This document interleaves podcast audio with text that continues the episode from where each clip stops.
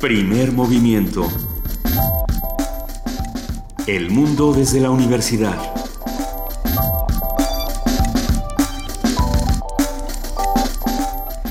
Muy buenos días, arrancamos primer movimiento aquí en Radio UNAM, son las 7 de la mañana con 3 minutos de este martes 12 de abril querida Luisa Iglesias. Querido Benito Taibo, muy buenos días, muy buen día a todos los que nos escuchan. Estamos aquí en el 96.1 de FM Radio UNAM y le damos la bienvenida, como lo hacemos todos los días, a nuestra querida jefa de información, Juana Inés de ESA. Muy buenos días, Juana Inés. ¿Cómo están? Buenos días. Estamos muy bien.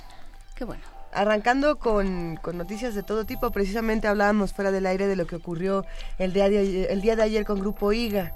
Y, y, todo lo que estuvo haciendo e, estas pues, no, no podríamos decir que son excavaciones, más bien lo que llegaron, llegaron con estos gigantescos tractores a tumbar distintas casas. Tenemos, tenemos la noticia más adelante para todos los que eh, quieran conocerla y bueno, pasar, pasaron muchísimas cosas en nuestra ciudad, muchas cosas en nuestro país y, sin duda en el resto del mundo. Hablábamos también de que el primer ministro de Ucrania renunció, ¿no? Así es, por lo visto está viene mucho esta temporada lo de las renuncias de los primeros ministros. A ver qué sucede. También hoy vamos a hablar justamente de ello. Eh, acérquense a nosotros. Tenemos muchas formas de comunicarnos. Una de ellas es por Twitter. Estamos en arroba Movimiento. Estamos en Facebook como Primer Movimiento y tenemos un número telefónico, el 55 36 43 39. Díganos, ¿están haciendo mis señas? que, quieren escuchar, que si les ponemos una canción, que si les ponemos un poema, que nos llamen, que nos escriban. Nosotros vamos a arrancar esta mañana platicando en nuestro martes de mitos sobre la diva como construcción cultural. Vamos a platicar con el maestro Sergio Vela, director de ópera, promotor artístico, diseñador y músico mexicano.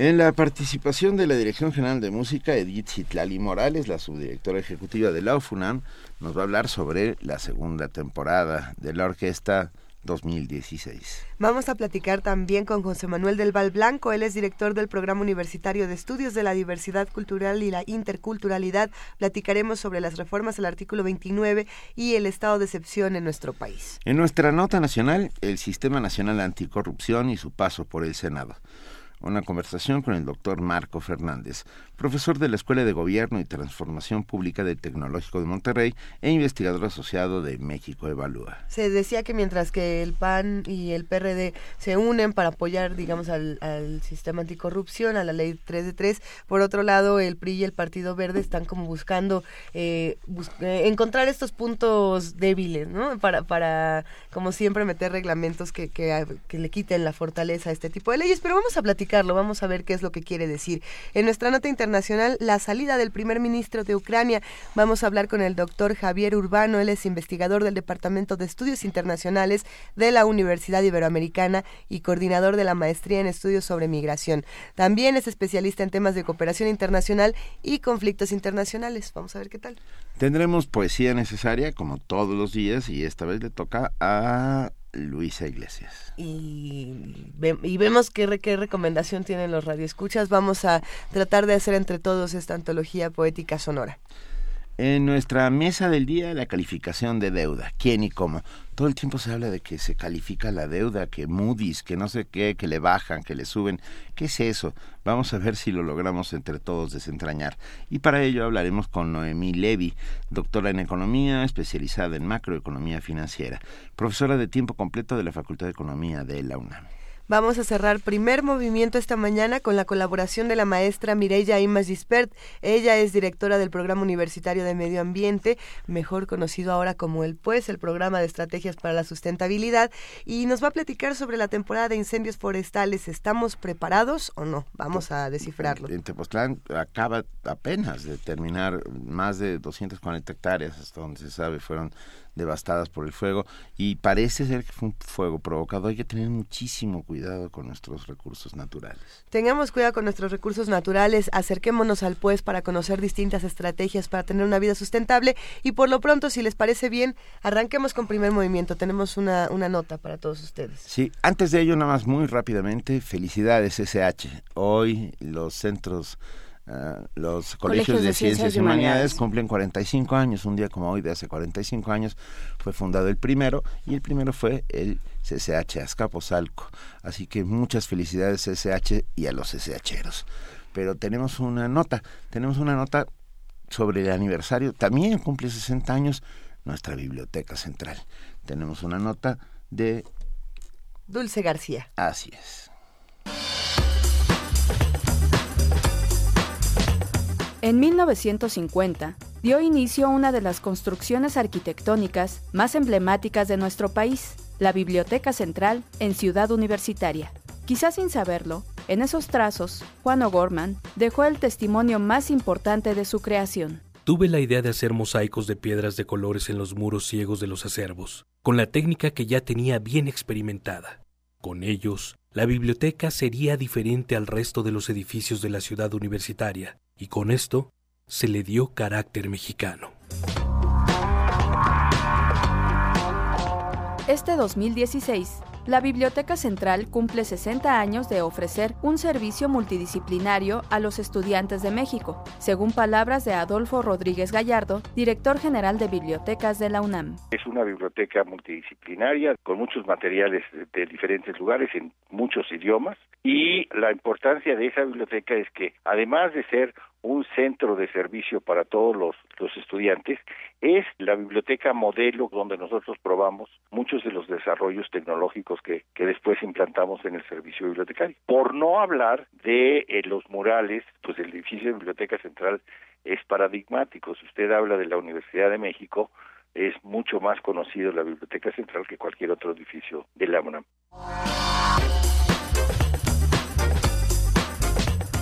El doctor Rodríguez Gallardo externó a Radio UNAM que esta biblioteca tiene una amplia colección de cerca de 300.000 títulos y 600.000 tesis. Precisó que los servicios que ahí se ofrecen atienden a miles de estudiantes diariamente. Es una biblioteca que recibe, digamos, entre 6 y 10.000 estudiantes diarios, dependiendo la época de vacaciones, y tenemos colecciones de libros, tenemos una pequeña colección de unos 3.500 libros antiguos, tenemos una colección de algunos materiales archivísticos que no es muy grande, pero es importante. Pues todo eso está a disposición de todos los estudiantes de la universidad y de los profesores, ¿no? La Biblioteca Central ha cumplido ya 60 años de abrir sus puertas diariamente al público en general de las 8.30 de la mañana y hasta las 9.30 de la noche. Radio UNAM, Dulce García.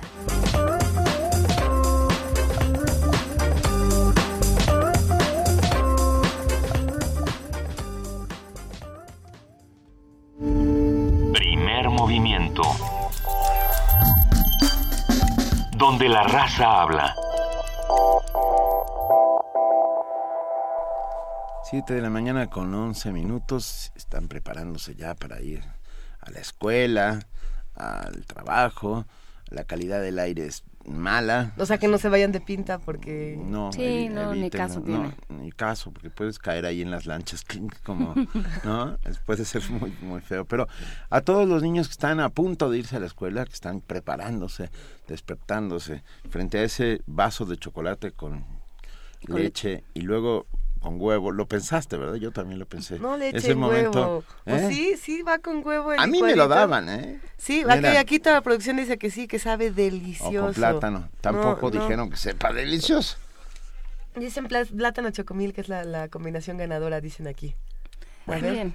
Pues a todos, eh, para que no, para pasar ese trago les, les tenemos una sorpresa a nuestros amigos, a los a nuestros muy jóvenes amigos. ¿Qué les vamos eh, a poner, Benito? Les vamos a poner una exotiquez que nos envía nuestro amigo Jorge Martínez y lo agradecemos enormemente. Una, una canción de Francisco Gabilondo Soler Cricri llamada Abuelito. Esto no sería raro, solo que está en japonés. Ahí les va, Cricri en japonés.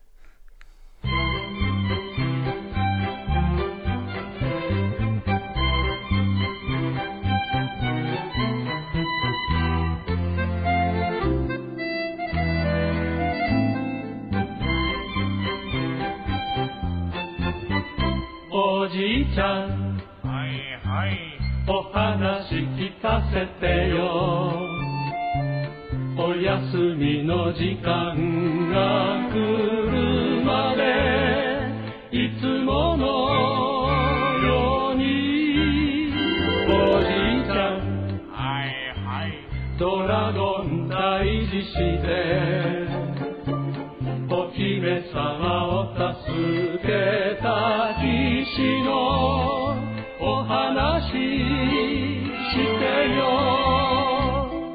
森では白雪姫小人と踊り出す。長靴履いた猫も浮かれて顔出しにゃ。おじいちゃんはい。楽しいお話を。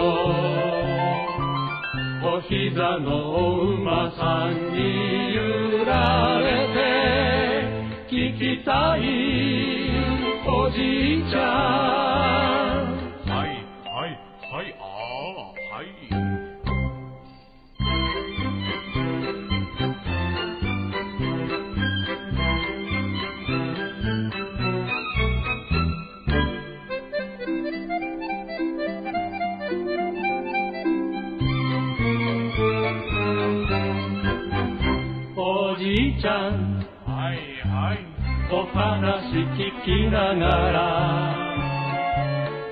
星の彼方の夢。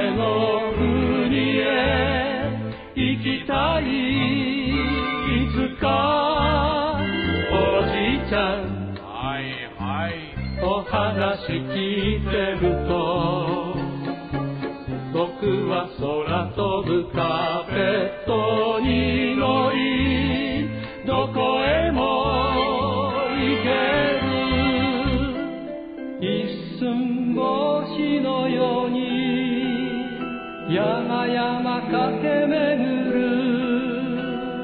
魔法の靴を一度履いて飛んでみたい。おじいちゃん。はいはい。いろんなお話を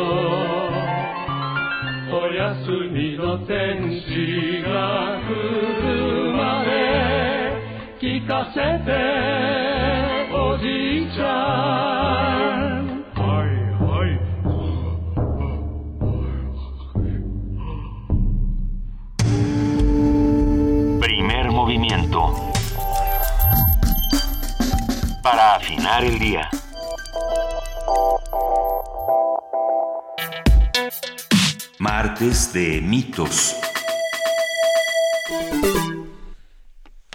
Bellas, pioneras, talentosas, atormentadas. Son muchos los sinónimos que pueden aplicarse a las divas mexicanas por la caracterización que logran hacer de sus personajes o por la, o por la pasión que desempeñan en sus funciones. Las divas tienen el mundo a sus pies, los amores que deseen, las joyas que anhelen y poder. Estas mujeres conquistan el corazón del público. Aunque tengan personalidad y, estilo- y estilos distintos, son similares en su autonomía, pasión y firmeza. Sin embargo, eso no implica que tengan una vida sencilla. ¿Cómo hace una mujer para conquistar a diversos públicos? Es lo que vamos a ver aquí. Conversaremos hoy sobre la figura de la diva, su origen, su repercusión en la construcción de las figuras femeninas y sus representantes más emblemáticas. Y para ello nos acompaña en la línea Sergio Vela, director de ópera, ópera, promotor artístico, diseñador, músico mexicano. Sergio Vela, muy buenos días, gracias por estar con nosotros. Pues es un placer, como siempre, Benito, Luisa, Juana Inés, estar con ustedes. Buenos Muy buenos días. A ver, Sergio, ¿de dónde vienen las divas y cómo podemos reconocerlas? Bueno, el origen de las, eh, de las divas eh, y también de los divos, hay que decirlo, porque Sí, no es sí. una mera cuestión eh, de, de sexo, em, viene de la sofisticación del canto operístico, del llamado bel canto. El bel canto implica eh, la realización de ciertas proezas técnicas y entonces, eh, si en el primer siglo de historia de la ópera, que es el siglo XVII, eh, la forma de canto era más próxima a la, a la declamación, lo que se denomina un recitativo, e inicialmente se le llamaba stile representativo, justamente para que el canto fuera completamente inteligible. en el transcurso del final del siglo XVII e inicios del siglo XVIII empezó a haber una separación dramatúrgica entre los momentos en los cuales la acción avanza, que es justamente el recitativo, y los momentos reflexivos, que tienen menos líneas que cantarse y que son reiteradas, y cuando son reiteradas eh, hay esta especie de pirotecnia vocal que asombraba al público. Consecuentemente, lo que ocurrió en el siglo XVIII es que se empezó a rendir culto al intérprete. Más que importar la obra, importaba quién cantaba lo que fuera el público comenzó a ir a los teatros en el siglo XVIII a escuchar a fulano, mengano, perengano o fulana, mengana, perengana. Es decir, eh, los cantantes de moda que llamaban la atención por sus habilidades, destrezas técnicas. Ahí empezó a utilizarse incluso el término hoy tan manido de prima donna, que era la contraparte del primo uomo. Eh, es decir, la primera mujer, la mujer estrella dentro de un título operístico y justamente a las personas que eh, sobresalían con, eh, con, su destreza técnica en su desempeño se les aplicó el epíteto de, de divo o diva, es decir, una persona eh, con facultades divinas, con facultades concedidas por gracia divina más allá de lo habitual para distinguirlas, digamos, del común de las personas.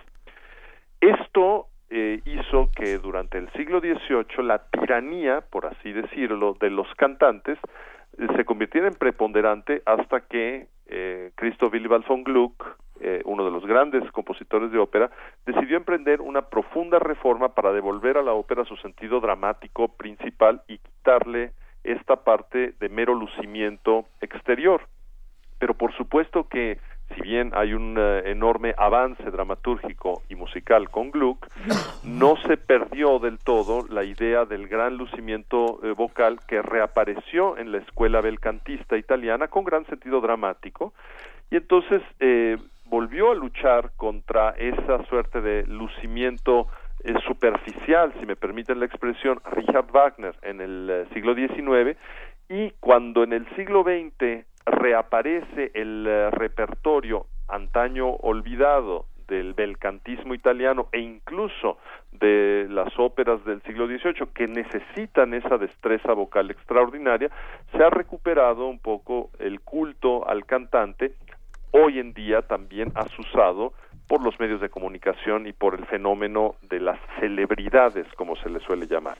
Eh, entonces debemos distinguir, me parece, a las eh, personas que tienen un desempeño de veras admirable, de veras encomiable y no renuncian por eh, esa destreza a la hondura artística de aquellas que simple y sencillamente adoptan las actitudes como si se tratara de personas con facultades eh, sobresalientes y en realidad no lo son. Qué, maravilla. A ver, Sergio, ¿tenemos el registro de quién fue la primera mujer que fue llamada en público diva o, a partir de la cual se convierte en un, en un adjetivo? No se puede hablar propiamente de una persona porque eh, es, eh, es un término que nace rodeado un poco, digamos, de, de, de la oscuridad del anonimato. Pero lo que sí sabemos es que hay eh, una época, en el siglo XVIII, en que era mucho más importante la figura del primo uomo que de la prima donna.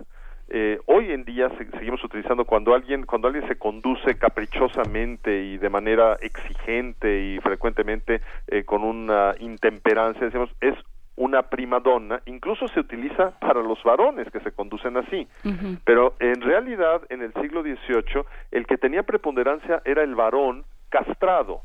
Esto es importantísimo porque eh, las escolanías, los, es decir, los coros religiosos, a partir de, del Concilio de Trento, cuando en la Contrarreforma se acepta que haya polifonía en la música eh, litúrgica católica, eh, las escolanías estaban integradas por puros varones, por una mera cuestión de evitar el erotismo dentro del, del, coro y, la, y por, por supuesto la reproducción. No se trataba que los eh, que los eh, miembros de los coros de repente tuvieran eh, hijitos en la escolanía. Entonces la, la polifonía está basada en la escritura a cuatro partes voz aguda femenina voz grave femenina, voz aguda masculina y voz grave masculina.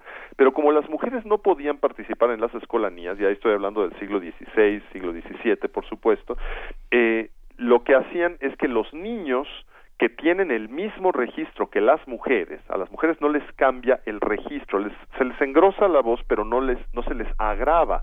Entonces los niños cantaban eh, las partes más agudas, las partes, digamos, de voz aguda de mujer y de voz grave de mujer.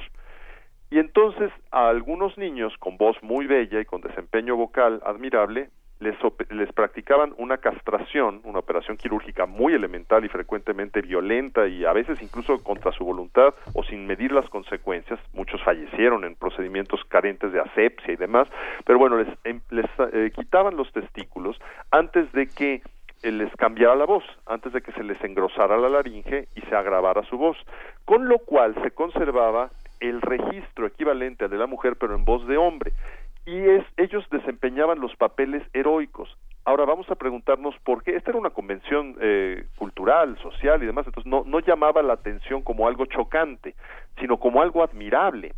Y era así porque los, los tonos más agudos siempre resuenan más en el oído. De ahí viene buena parte del fenómeno psicológico de admiración a quienes pueden eh, cantar las notas más agudas. Es una mera cuestión eh, fisiológica y física de, de, registro y percepción de del timbre más agudo, de los registros más agudos, las frecuencias más agudas. Consecuentemente, cuando desaparecen los primo uomo castrato, las prima donna son quienes cantan las notas más agudas eh, de, una de una manera eh, constante y entonces se asocia la producción de sonidos agudos con una facultad eh, sobresaliente. Ahora, debemos también vincular esto, vincular todo este fenómeno que es eh, interpretativo con la existencia de ciertos papeles y creo que aquí es eh, importante destacar que a partir también de, de inicios del siglo XVIII la figura de algunas mujeres fatales como personajes resultan sumamente atractivas. Y ya en el siglo XVII, el padre de la ópera Monteverdi, al final de su vida, escribe una ópera hipercargada de erotismo, como es la coronación de Popea, y es Popea una, una suerte de mujer fatal. Posteriormente se crea el arquetipo de la femme fatal a partir de la figura eh, legendaria de Armida, que es una hechicera, es una reina de Damasco, y además al ser eh, al ser reina de Damasco es enemiga de los de los cristianos pero hace caer en sus garras mediante hechicería que se puede entender también mediante seducción a caballeros cruzados y los convierte en sus eh, auténticos esclavos. Y frecuentemente esa esclavitud implica una esclavitud erótica. De tal suerte que a partir de ahí la idea de una de una mujer hiperdominante una mujer fatal, una mujer de presa, digámoslo así, se convierte en un arquetipo y da pie a un sinnúmero de, de óperas en torno a Armida y también es la madre, digamos, eh, simbólica de muchísimos otros papeles muy famosos, que puede ser desde La Traviata, que es Violeta Valéry, o Carmen, o Manon, o Lulú, etcétera, etcétera. Sí, pero ya esas mujeres pagan por, por digamos, eh, esa liviandad, ¿no? Sí, bueno, frecuentemente pagan con la vida, eh, pero pero eso no les no les resta el atractivo, eh, porque además eh, normalmente lo que ocurre con el impulso emocional es que uno no piensa en el más allá, eh, piensa en el más acá y en el aquí y ahora, ¿no? Es decir, eh, hay que disfrutar eh, de los de los placeres de la vida, aunque bueno, efectivamente, como en el caso de, de, Carmen, pues paga con la vida, o Lulú paga con la vida, Manon paga con la vida. La Traviata, sí. Eh, pero, pero bueno, la Traviata también. En, en toda la novelística del siglo XIX también las, las heroínas trágicas pagan con la vida, Sergio. Ay, mi santo. ¿Eh? Sí, sí, sí. Sí, sí es, es increíble. A ver, pero ¿sabemos de algún papel que le hayan hecho alguna diva? Sí, como no, eh, bueno, hay muchísimos papeles compuestos eh, uh -huh. ex profeso para, para, para cantantes. Eh, al, algunos papeles son más eh, llamativos que, que otros. Por ejemplo, yo, yo tengo en, eh, en este momento en la, en la memoria un, un caso que es absolutamente notable. Cuando Giuseppe Verdi escribió el, la ópera basada en Shakespeare, Macbeth, que es una ópera que frecuentemente se, se eh, olvida, más, más bien se prescinde del título porque se, suele, al igual que en teatro, suponer que se trata de, de, un, de un eh, papel y un título malhadado, cargado, digamos, de, mala fortuna. Bueno, Berry recomendaba eh, profundamente que la, la cantante que encarnara el, el papel no fuera una, una cantante con una bella voz, por ejemplo. eh, se trataba de Mariana Barberini, que era una gran intérprete dramatúrgica, pero Verdi mandó cartas diciendo por favor no elijan a una cantante porque he pensado en esta cantante cuya voz no es especialmente bella pero es una gran intérprete le parecía que había que, que eh, pensar directamente en las calidades histriónicas cualidades histriónicas de la intérprete y no en la belleza vocal en contraparte podemos encontrar eh, por ejemplo la figura de María Malibran que, que fue una, una intérprete de veras eh, sobresaliente, con cargada además de una, de una aura romántica porque murió trágicamente a una edad muy temprana, para quien muchos de los eh, grandes eh, eh, compositores de la época belcantista escribieron papeles importantes. Podemos pensar también, por ejemplo, en, en Pauline Viardot, que fue eh, muy cercana a, a Rossini y que desde luego se convierte en, eh, intérprete idónea. Y los compositores solían escribirles a, estas eh, a estas intérpretes eh, exprofeso ciertos papeles muchos de los cuales resultaron con el correr del tiempo casi diríamos incantables por las dificultades partituras erizadas de dificultades y también porque hubo un cambio de, de, de gusto en la interpretación y no es sino hasta la aparición de María Calas a quien Claro. ni siquiera se le dice una diva, sino se le llama frecuentemente en el mundillo operístico la divina, que se rescataron los eh, los papeles porque ella les eh, les dio nueva vida, les insufló nueva vida con interpretaciones notables. Ahora podemos decir que claro, María Calas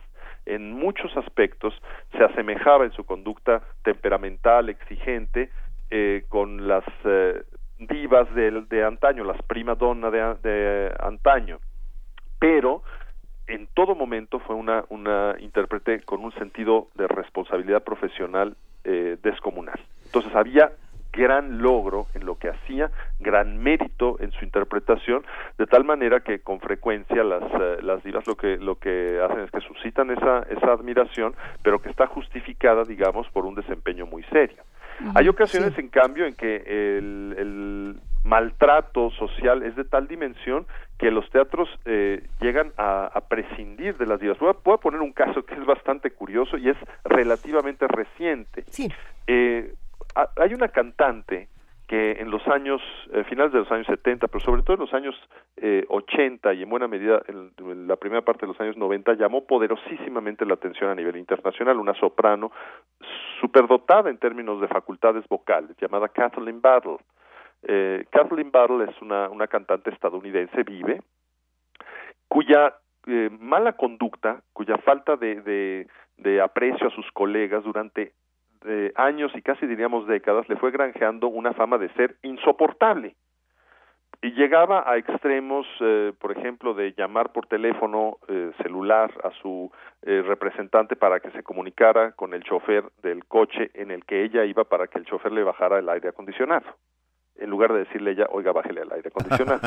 Eh, vamos, ese tipo de estupideces Sí, no, bueno. o prohibir que los colegas durante un ensayo la miraran, que no la miraran fijamente, es decir, una persona, claro, con perturbaciones psicológicas muy graves, hasta que el que era director general en aquel momento de la Ópera Metropolitana de Nueva York, Joseph Volpi, tomó una determinación en contra incluso del director musical, James Levine, diciendo, esta señora no puede trabajar aquí y la echó eh, por, por, eh, responsabilizándola de conducta poco profesional de tal manera que había toda una justificación para prescindir de ella en, eh, de sus servicios en la ópera metropolitana. Nunca volvió a poner un pie en el escenario de la ópera metropolitana de Nueva York y de hecho se retiró de la ópera siguió haciendo conciertos pero eh, los teatros no la contrataban e incluso en la ópera metropolitana se vendieron o se regalaron eh, algunas camisetas entre los colegas de, de, los ensambles vocales que decían I survived the battle, es decir, sobreviví la batalla, porque el apellido de ella significa batalla. Entonces sobreviví a Kathleen Battle, es lo que estaban eh, queriendo decir,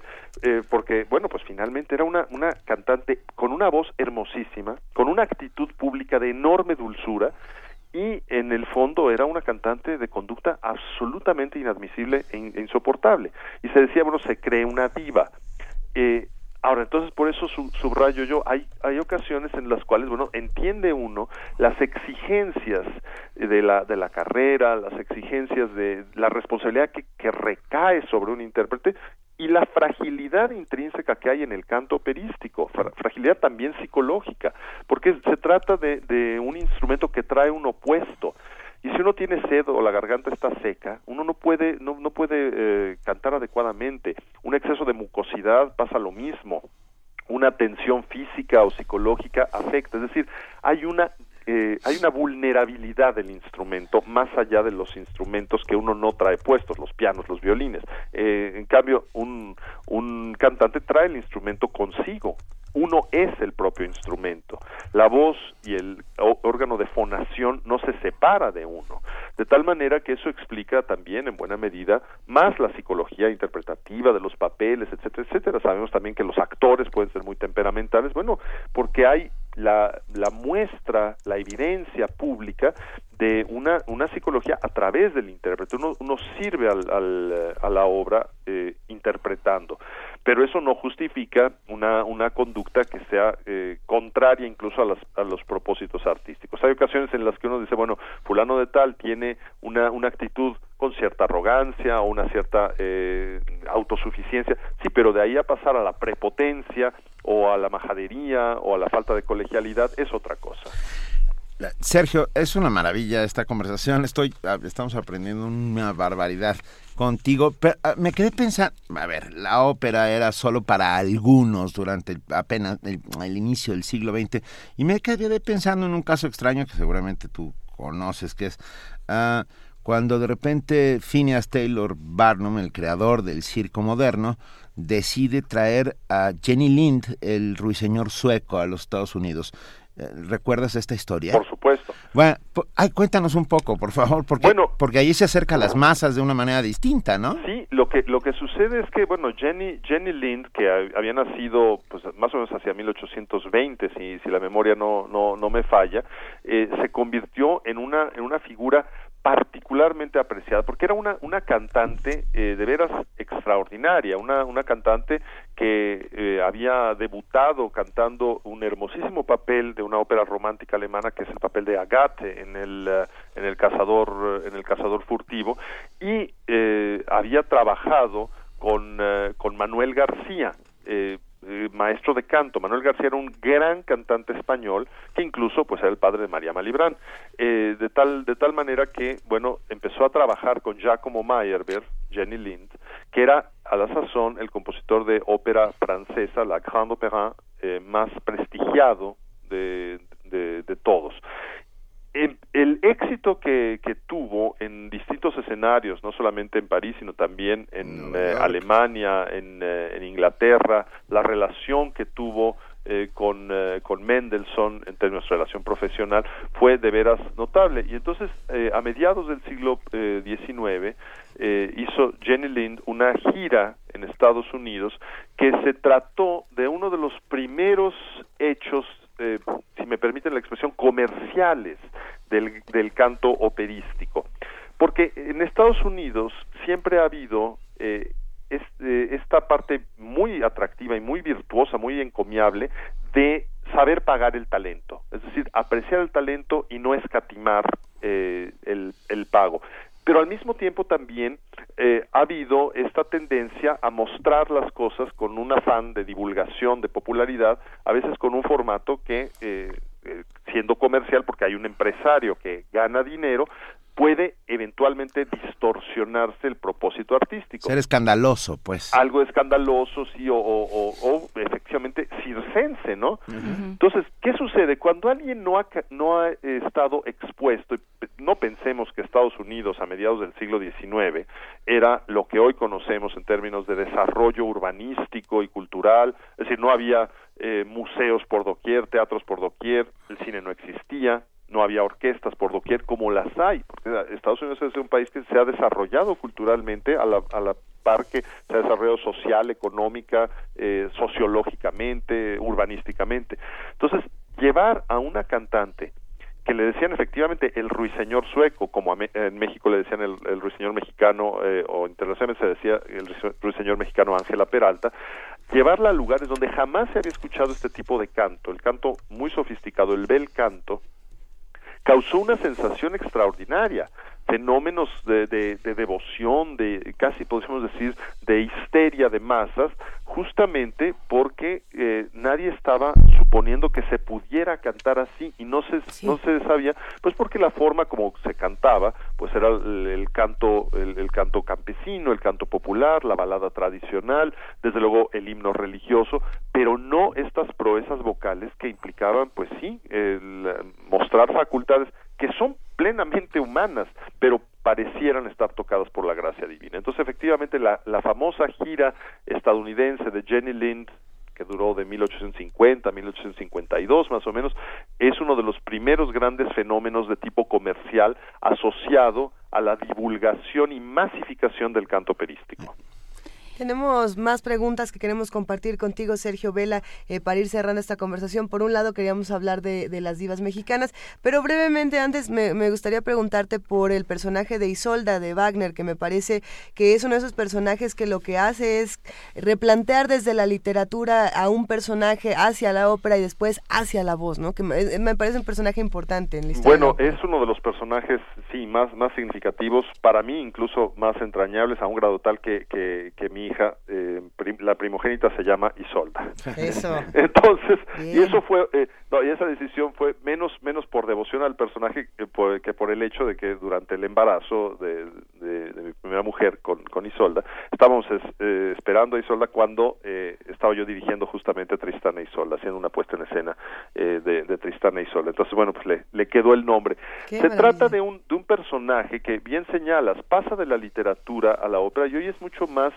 eh, recordado por la formidable obra de Richard Wagner, eh, lo que no significa que, deje de tener enorme importancia la ingente cantidad de literatura bajo medieval que nutre al personaje, porque lo mismo hablamos de narraciones anónimas que los poemas de Gottfried von Strasbourg o de Berull o de Thomas, eh, es decir, es un personaje que a lo largo de la Baja Edad Media se convierte en una especie de arquetipo de un amor, una pasión de veras eh, extraordinaria y que Wagner le logra insuflar nueva vida con una perspectiva metafísica extraordinaria. Al decir metafísica no es, no es una, una exageración.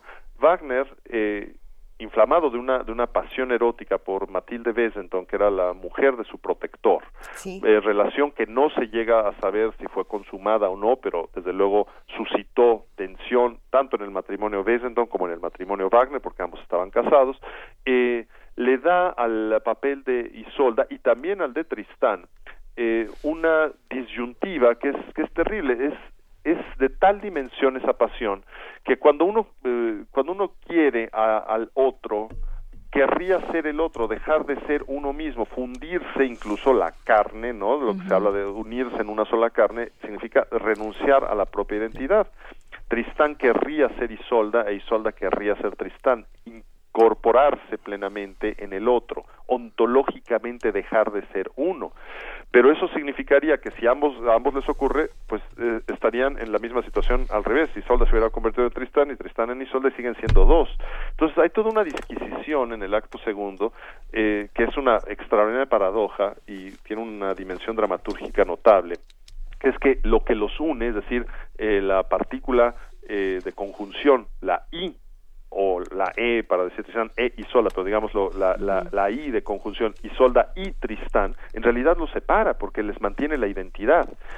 Consecuentemente, para ser una sola entidad, una cuestión ontológica, tienen que dejar de existir. Y esto no es más que que filosofía de Schopenhauer, es la negación de la voluntad de vivir.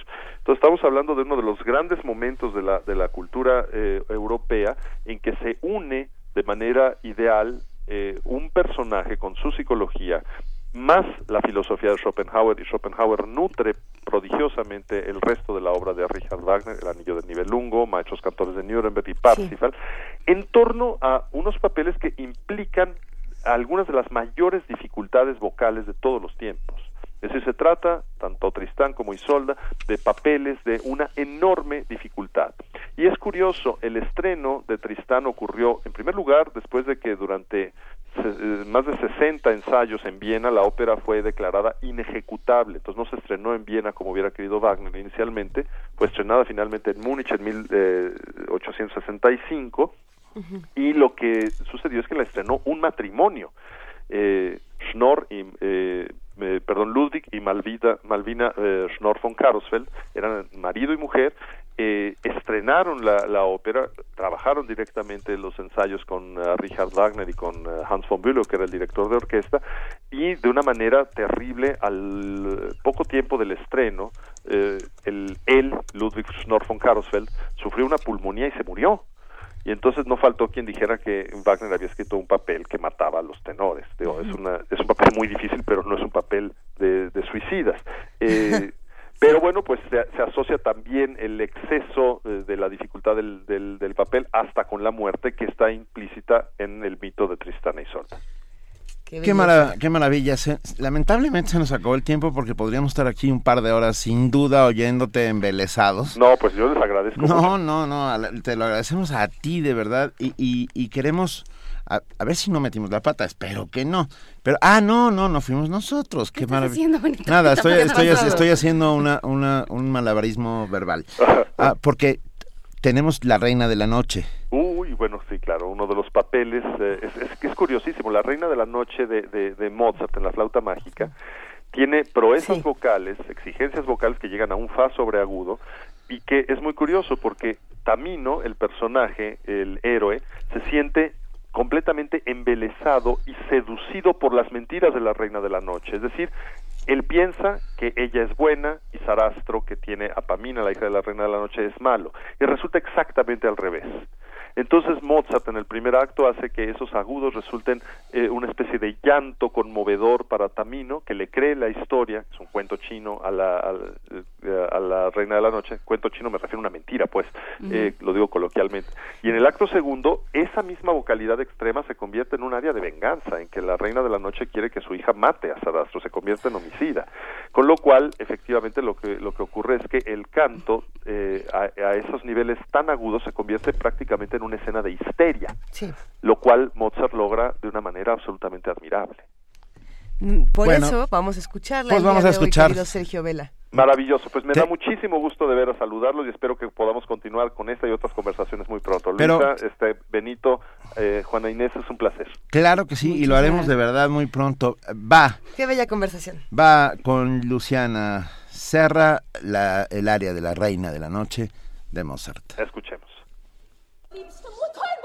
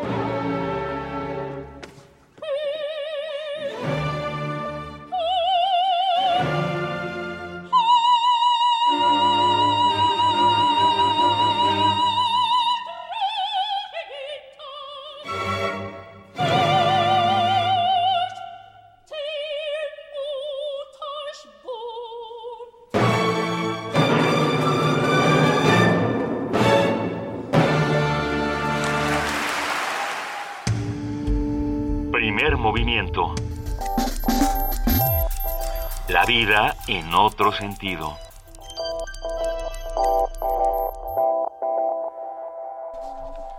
Siete de la mañana con 48 minutos, tenemos todavía mucho de qué hablar y seguimos hablando de música, seguimos hablando de piezas que han cambiado la historia, de, de directores fundamentales. Bueno, que esta conversación estuvo buenísima. Y de orquestas Orquestas fundamentales. ¿Cuál, ¿Cuál es la orquesta fundamental? Por lo menos, a ver, perdón, para nosotros la orquesta fundamental es la Orquesta Filarmónica de la UNAM, la OFUNAM, que está en su segunda temporada 2016. Yo antes nada más quería hacer el pequeño comercial de que los sábados la, la Ópera Metropolitana de Nueva York se transmite en el Centro Cultural Universitario, eso que Benito y sus contemporáneos llaman Cultisur.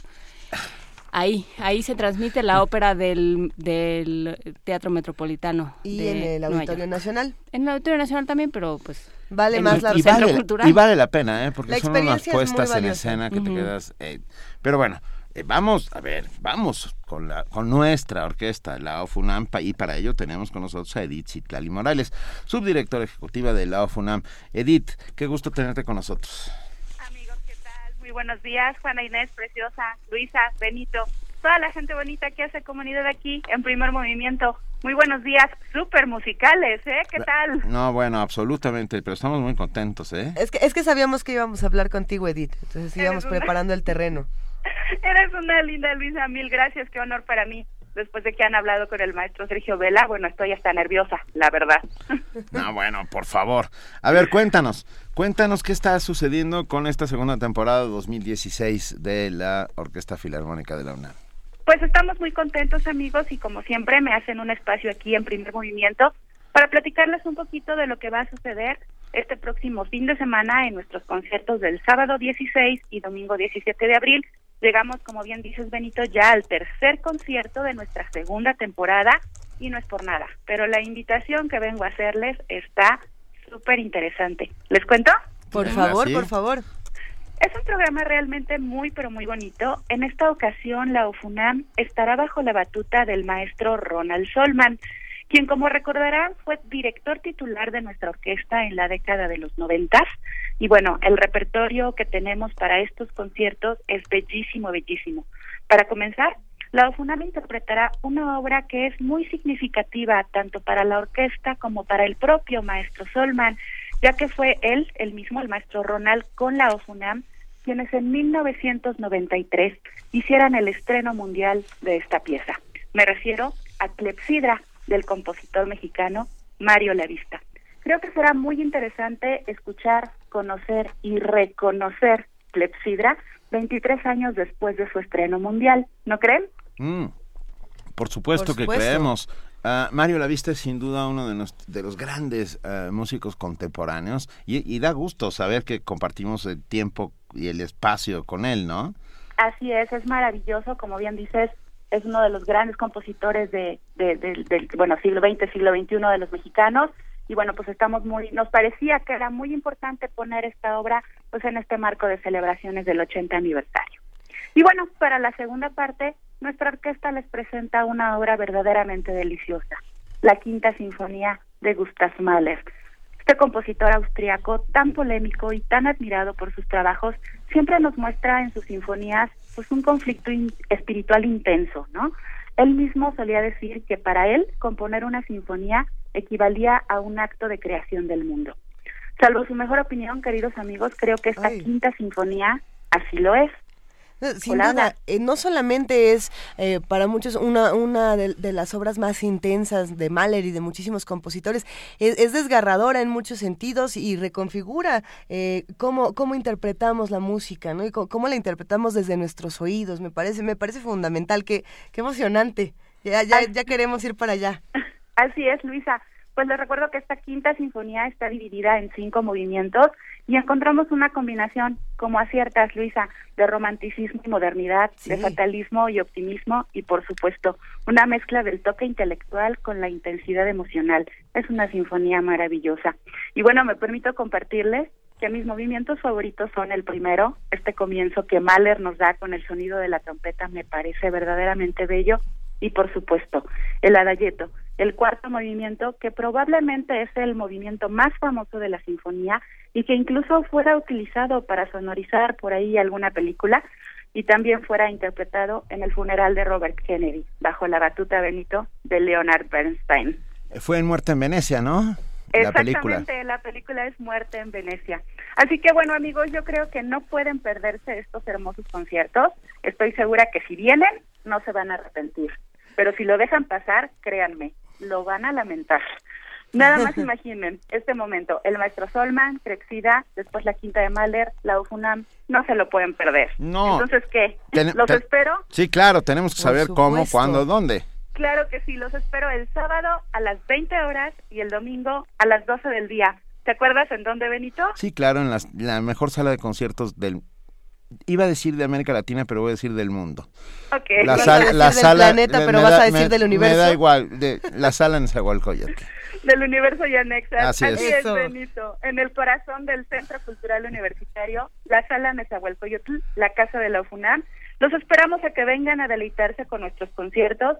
Los, los boletos ya están a la venta con nuestros precios habituales, 240, 160 y 100. Y bueno, amigos, les recuerdo que estamos de fiesta porque la UFUNAM cumple 80 años y lo celebra con música. Y nosotros aplaudimos de pie a la OFUNAM. Y para despedirte, para aparte de mandarte un abrazo y un beso, vamos a dejarte a ti y a todos con el adayeto de la Quinta de Mahler. Qué Muchísimo- Disfrútenlo mucho. Gracias, amigos. Nos Gra- vemos el sábado. Gracias, Bien, un Edith. beso. Edith.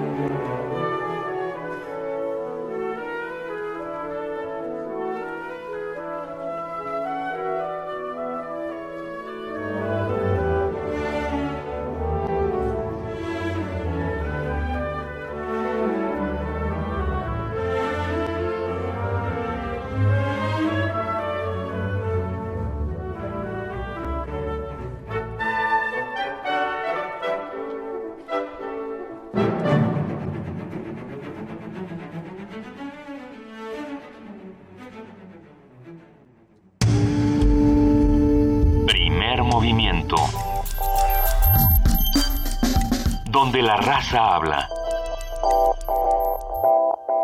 Ya llegué, ma. Hijo, ¿cómo te fue en el MUAC? Bien, siempre te deja algo. Oye, y... ¿Qué pasó, ma? ¿Qué pasó? Es que tienes, tienes el ojo cuadrado. Ay, ma, nada te parece. Nadie sale como entró. Museo Universitario Arte Contemporáneo. MUAC. Te dejará con el ojo cuadrado. UNAM. Si tienes familiares o amigos que vivan fuera del país, avísales viajar a México para tramitar su credencial para votar en el extranjero. Podrán hacerlo en algunos consulados a partir de febrero de 2016. Solo deben presentar el acta de nacimiento original, identificación con fotografía y comprobante de domicilio en el extranjero. Para mayor información, consulta www.ine.mx o llama al 01800 433 2000. Instituto Nacional Electoral, INE. RTC y la Secretaría de Cultura te invitan a conocer Filmin Latino, una plataforma digital con más de 1.770 películas nacionales e internacionales, clásicos, estrenos, óperas primas, documentales, cortometrajes, animaciones y series. La sección gratis MX tiene una cuidadosa selección de largometrajes y cortometrajes mexicanos a los que puedes acceder de forma gratuita. Para más información, www.filminlatino.mx. Abril es el mes más cruel Hace que nazcan lilas en la tierra muerta. y que la lluvia sacuda raíces perezosas. Fragmento de La Tierra Baldía, de T.S. Eliot. En la primavera florecen los mejores versos. Disfruta nuevas propuestas líricas en nuestro Radio Poemario, poesía de los proyectos jóvenes. Palabras que dibujan imágenes, emociones convertidas en estrofas. Conoce el trabajo del Centro Transdisciplinario Poesía y Trayecto, Enter Magazine, Colectivo Bala Fría y Las Hilanderas. Los miércoles de abril a las 8 de la noche. En la sala Julián Carrillo, Adolfo Prieto 133, Colonia del Valle. Entrada libre. Radio UNAM.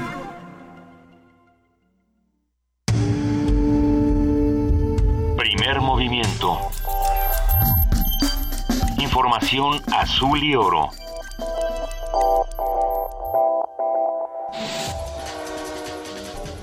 Corte informativo. Estudiantes de Servicio Social de la Facultad de Arquitectura de la UNAM promueven en comunidades rurales de Hidalgo, Puebla y Chiapas el uso de estufas sustentables. Con esto, se disminuye a la mitad la quema de leña, lo que reduce el riesgo de que las familias sufran enfermedades respiratorias. Habla Germán Álvarez, titular de la Dirección General de Orientación y Atención Educativa. El modelo es de intervención comunitaria y está puntualmente dirigido a contribuir a mejorar las condiciones de vida de la población en localidades de alta y muy alta marginación. Nos interesa que estos jóvenes universitarios se acerquen a escenarios reales en los cuales tengan la oportunidad de responsable y éticamente aplicar sus conocimientos. El Centro de Estudios Mexicanos de la UNAM en Reino Unido participó en la Semana de México en ese país. Se analizó la proyección económica y cultural de nuestra nación en el mundo. Se trataron temas de política social, diplomacia y política exterior. El gobierno de la Ciudad de México instaló el Comité Científico Técnico de Vigilancia sobre la Contaminación Atmosférica. Armando Agüed, secretario de Salud de la capital, señaló que la comisión definirá las acciones para revertir su tendencia creciente. Con base en una encuesta del periódico El Universal, el 62% de los capitalinos considera que el estado actual del transporte público en la Ciudad de México es muy malo, mientras que el 22% no usa esta opción de movilidad porque la considera insegura. Héctor Serrano, secretario de Movilidad de la Ciudad de México, se reunirá este martes con los representantes de la empresa Uber. El objetivo es acordar las tarifas que aplicarán para el transporte privado de pasajeros en la capital del país. Maquinaria pesada y trabajadores de la constructora Autobahn, filial de IGA, irrumpieron en la comunidad de San Francisco Xochicuautla para demoler una vivienda ubicada en la zona donde pasará la autopista Toluca-Naucalpan. Policías del Estado de México ingresaron al lugar para proteger a los trabajadores. De gira por Alemania, el presidente Enrique Peña Nieto se manifestó en contra de la edificación de muros, pues aseguró que estos dividen a familias, pueblos y naciones. Con pancartas alusivas a la desaparición de los 43 normalistas de Yotzinapa, manifestantes en Alemania exigieron al presidente Enrique Peña Nieto luchar contra la impunidad. Como parte de la visita presidencial a Alemania, Claudia Ruiz Massieu, secretaria de Relaciones Exteriores, destacó la importancia de ese país para México en materia económica y comercial. Alemania es nuestro primer socio en la Unión Europea, es la cuarta fuente además de inversión en México proveniente de eh, la Unión Europea, la sexta fuente de inversión extranjera directa a nivel global. En México tenemos presencia de más de 1.800 empresas eh, con inversión y capital alemán en nuestro país y estas empresas generan más de 120 mil empleos eh, directos en México. El Ministerio del Interior de Rusia informó que tres terroristas suicidas se hicieron explotar frente a una comisaría en un pueblo de la región de Stavropol. Las autoridades confirmaron que no se registraron víctimas. Nicolás Maduro, presidente de Venezuela, dijo que no permitirá que la oposición o Estados Unidos derroquen a su gobierno. El mandatario señaló que defenderá la democracia de su país hasta las últimas consecuencias. Para decir ante nuestro país y ante el mundo, 14 años golpe de Estado nunca más, nunca más un golpe contra la patria. Yo nunca me voy a rendir, tengan la seguridad. Nunca me voy a poner de rodillas frente al imperio. Los voy a combatir siempre, por 100 años y más que voy a vivir. Hasta aquí el reporte, en una hora más información.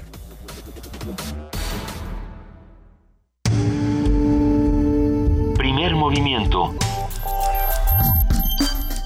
Donde todos rugen, el puma ronronea. Son las 8 de la mañana con 4 minutos, 12 de abril. Estamos aquí en primer movimiento y tenemos todavía muchas cosas de qué platicar. Pasamos de la música a lo que está ocurriendo en nuestro país. Es momento de que hablemos con nuestros amigos del Programa Universitario de Estudios de la Diversidad Cultural y la Interculturalidad. Vamos a hablar en este momento con José Manuel del Val Blanco, su director. Muy buenos días, José del Val, ¿cómo estás? ¿Qué tal? ¿Cómo están ustedes, Luisa Benito y Juana Inés? Muy bien, José Manuel, aquí encantados de estar contigo una vez más. Las reformas al artículo 29 y el estado de excepción en México, un tema gravísimo. Un tema grave, grave. Lo que pasa es que hay que verlo en una especie como de tendencia generalizada que va poniendo como piedritas así de una estrategia o que de pronto se pregunta uno a dónde queremos ir, ¿no? ¿Qué es lo que está pasando, no? Por ejemplo, primero se niegan los resultados del grupo de expertos de Ayotzinapa, ¿no? Y se sigue, se insiste en que no, en que no, en que no, ¿no? Eh, ahora se habla de una estrategia específica para quitar el estigma de Iguala, ¿no? Pero, ¿Cuál estigma de Iguala? Lo- lo- los muchachos no han aparecido, ¿no? Y el estigma sería de ellos, ¿no? No de los de los que lo cometieron, ¿no? Entonces, si ves esto que se, se niegan los resultados de, de, de este caso, eh, de pronto nos sale otra noticia que los puertos de México están ya controlados por la Marina directamente. Dice uno, ¿de qué se trata? El secretario de Desarrollo Social dice que el Coneval, los datos del Coneval no sirven y los del INEGI tampoco y que va a crear sus propios números, ¿no? Porque la pobreza sí está disminuyendo, dice él. Y los datos que tenemos son de no disminuir. Digo, entonces, no aceptamos a, la, a la Comisión de Derechos Humanos, no aceptamos al Coneval, ¿no? Ponemos a los marinos y ahora viene una ley que nos que permite al presidente declarar estado de sitio, ¿no? Cuando considere que hay una situación que supera las capacidades del Estado. Bueno, pues ya es una situación que ya hay efectivamente, ¿no? El, el crimen organizado está controlando muchas regiones del país, no se puede hacer nada, las desapariciones siguen, etcétera, etcétera, etcétera. Entonces, este es un contexto en que yo digo que las noticias separadas no nos dan una idea de precisamente hacia dónde estamos yendo, ¿no? En ese sentido, ¿no? Vamos directamente a un Estado absolutamente controlado, ¿no? En el borde del Estado fascista, ¿no? Con estas leyes, ¿no? Entonces, yo sí veo preocupación, ¿no? En este tipo de cosas, ¿no? Que pasan así como de, de lado, de perfil, y van junto a otras noticias, ¿no? Así, as- caen noticias, una serie especie de esta ah, abuso de, de- de información que hay en la sociedad, ¿no? Pero precisamente hay que rescatar en esta información aquellos elementos que nos conducen a, a comprender un poco más qué está pasando y hacia dónde estamos yendo, ¿no? En ese sentido en México, ¿no? Por supuesto. Y luego, querido eh, José Sí. Manuel, eh, los funcionarios públicos no abonan a la creación de, de comunidad o de... Ayer el secretario de Gobernación, Osorio Chong, eh, en una declaración di- dijo a la letra no podemos permitir que Iguala nos divida. Ah, eh, a mí a mí me parece un salto al vacío. Quiero decir, porque ya a partir del momento en que sucedió y que el Estado es, es incapaz de solucionar el caso, estamos divididos con toda razón. Sí, pero adem- además es que es responsabilidad Por del supuesto, Estado. Es claro. es lo que no quieren asumir. Por eso digo en todos los casos, o sea, Si la Comisión de Derechos Humanos les dice, oye, están mal en esto, no lo aceptan. ¿eh? Entonces empiezan a generar una estrategia y ahí está Osorio Chong generando, digamos, yo más viendo que una estrategia, es así, está construyendo un- una figura personal muy moderadora, muy, muy, muy conciliadora, pero de, de alguna manera u otra, en esencia, no. Se han negado a que venga el, el- ha, ha solicitado ya varias veces el, el representante de tortura de Naciones Unidas a México y no lo, no, no quieren que venga, ¿no? No le, no le permiten la visita, ¿no? En ese sentido, ¿no? Entonces es construir casi como un México imaginario permanentemente, ¿no? En ese sentido, ¿no? Un, un México que, que nada más tiene que resolver unos pequeños problemas y no es así, evidentemente, ¿no? No es así, ¿no? Las condiciones sociales de México son muy tensas en muchos sitios de México, ¿no? Me, llama la atención esto que dices, José Manuel del Val Blanco, sobre el abuso de información y esta, esta lluvia de, de noticias que de pronto tenemos que van cubriendo una tras otra, a, quizá a veces a las más importantes, a veces a otras que ni siquiera vamos a poder alcanzar a discernir. ¿Cuál es la responsabilidad que tenemos, uno, los, los que estamos en, en el micrófono y también los que estamos del otro lado leyendo las noticias, interpretando eh, todos los periódicos? ¿Cuál, cuál es la responsabilidad con la información? Porque los, las nuevas tecnologías no se van a detener No, y la eh, información no va a parar. Exacto, porque aparte este, hay, hay una estrategia específica de, de saturar de información a la sociedad para, pero información de múltiples niveles, ¿no? Este, lo que quiero decir, sí hay una responsabilidad y la responsabilidad es, es escoger en el pajar, ¿no? De, de este, de, de, de, de noticias de todo tipo, de todos los niveles que están saliendo permanentemente, ¿no? Eh, eh, ver cuáles son las que son realmente significantes en el terreno de las cosas, de lo que sucede en las cosas efectivamente. Muchas de ellas no son más que anecdóticas, ¿no? Evidentemente, ¿no? Pero eh, a las que están sucediendo, esas son importantes, las que son con, con- producen estructura social en ese sentido, ¿no? O sea, que los marinos tengan el control de los puertos de México, eso genera un tipo de estructura de la realidad mexicana específicamente, ¿no? que no se acepten lo- la- las las eh, eh, todas las dictaminaciones que hacen los los encargados de defender los derechos humanos y que ataquen al propio eh, secretario general, ¿no? A- al colega mexicano, ¿no? Así es. Entonces, eh, en este sentido, ante esta bruma de, de- de- de informaciones de todo tipo, es parte de- del sistema, ¿no? La idea es esta, saturar de información, ¿no? Y escoger la que a ti te interesa, ¿no? Entonces, precisamente lo que nosotros tenemos que hacer es escoger la que a nosotros nos parece relevante, ¿no? O sea, hacer un trabajo de, de relevancia de la información que a mí me parece esencial, ¿no? Así es, tenemos que estar muy pendientes porque ah, ahí viene el lobo. Yo lo digo así, por, eh, eh, eh, no es que lo tengamos así, pero quiero decir, si se, con- se van constituyendo las estructuras jurídico-legales que garantizan que en cualquier momento puedan tomar cualquier decisión, ¿no? La, la ley, por ejemplo, la esta de la ley que le llaman Erubiel, la de Atenco, ¿no? Del Estado de. México, hace- responsabiliza de cualquier acto de la fuerza pública al comandante que está en el piso, evidentemente, ¿no? De entrada ya legalmente se quitan la responsabilidad de Estado, ¿no? Y se la dan en- al funcionario que tengan ahí, ¿no? Al, al chivo expiatorio que van a poner para que cometa barbaridades, ¿no? Entonces, eh, ah, jurídicamente, ¿cómo hacen esto? ¿Cómo, cómo, ¿Cómo lo van estableciendo? O sea, van creando las condiciones para cometer barbaridades sin que suceda nada. Eso es lo que yo veo, ¿no? En este sentido, ¿no? Eh, eh, ahí tenemos herramientas para enterarnos de todo lo que está sucedi- sucediendo y tenemos que usarlas de manera responsable, José Manuel del Val Blanco. Exactamente, exactamente, es eso. Es una discusión que no, que no debemos terminar. Eh, si te parece bien, por favor, la próxima semana sigamos hablando de esto, de cómo vamos a analizar entre todos juntos la información, que es algo que hacemos todos los días en este espacio y que te agradecemos nos acompañes cada semana para seguir reconstruyendo el conocimiento. Muchas gracias a mí y a ustedes por todo y al, y al público que nos escucha. Mil gracias, querido José Hasta del Val. luego, que estén muy Hasta bien. luego. Primer movimiento. Donde la raza habla. Son las 8 de la mañana con 13 minutos y tenemos más cosas que compartir con ustedes. Eh, hablando de este homenaje a Margot Glantz, vamos a escuchar una nota, si les parece bien, de Virginia Sánchez.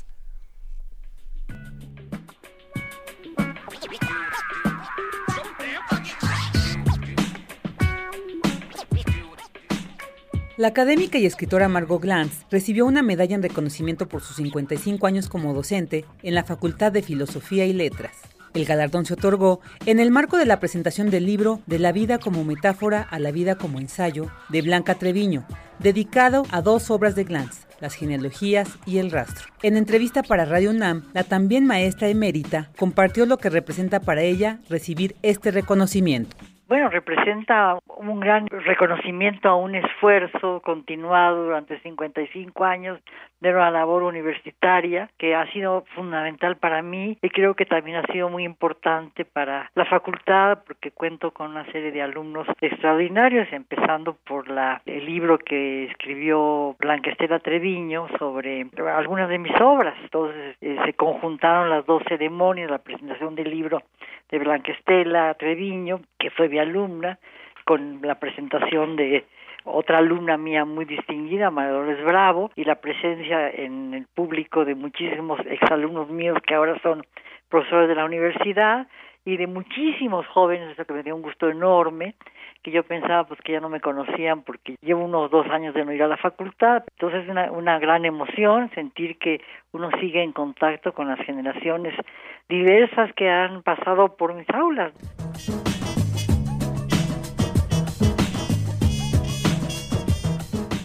La reconocida autora de La desnudez como naufragio, de la amorosa inclinación a enredarse entre cabellos e Historia de una mujer que caminó por la vida con zapatos de diseñador, entre otras obras que han marcado a varias generaciones, comentó cómo conjuga su vida académica y literaria. Yo empecé a escribir tarde ficción, de alguna manera también ensayo, porque empecé como a los 30 años, y mi primera obra de ficción fue a los 47, cuando ya llevaba yo una trayectoria grande como docente y llevaba yo también una trayectoria grande como crítica, entonces fue como conjuntar dos labores que son absolutamente paralelas, ¿no? Y que tienen mucha relación, que convergen la una en la otra. Mis libros, como dijeron en algunas de las ponencias que presentaron, tienen mucho que ver con lo que hago en mis clases. Por ejemplo, se habló del rastro, una novela mía, donde la presencia de Sor Juan Inés de la Cruz, a quien yo me he dedicado numerosos años porque soy sor juanista, está muy vigente, muy presente, muy trabajada, muy intelectualizada, entonces, en ese sentido, creo que como que es normal que de la docencia y de la erudición que la docencia produce se pase a un tipo de escritura en donde uno tiene que limpiar la erudición pero dejarla de todas maneras allí. Creo que es este absolutamente, por lo menos en mi caso, natural. Para la prolífica escritora y profesora, la literatura es una de las artes más extraordinarias, complejas y reveladoras de la vida por lo que aconseja a las nuevas generaciones que aprendan a entender bien lo que leen. Que aprendan a leer bien y son tienen talento para escritores les va a ayudar muchísimo. Y si no tienen talento para escritores les va a ayudar muchísimo para la vida o para hacer crítica. Desde Radio UNAM enviamos una afectuosa felicitación a la doctora Glantz por tan merecido reconocimiento. Para Radio UNAM, Virginia Sánchez.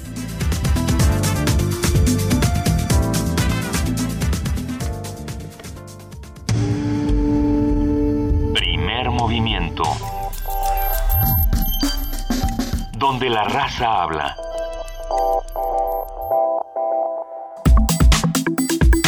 Nota Nacional. El 27 de mayo del año pasado fue publicada en el Diario Oficial de la Federación la reforma constitucional que crea el Sistema Nacional Anticorrupción. De acuerdo con el artículo segundo transitorio del decreto, el Congreso de la Unión debería aprobar en el plazo de un año las leyes generales y reformas a la legislación necesarias para la reglamentación integral de dicho sistema.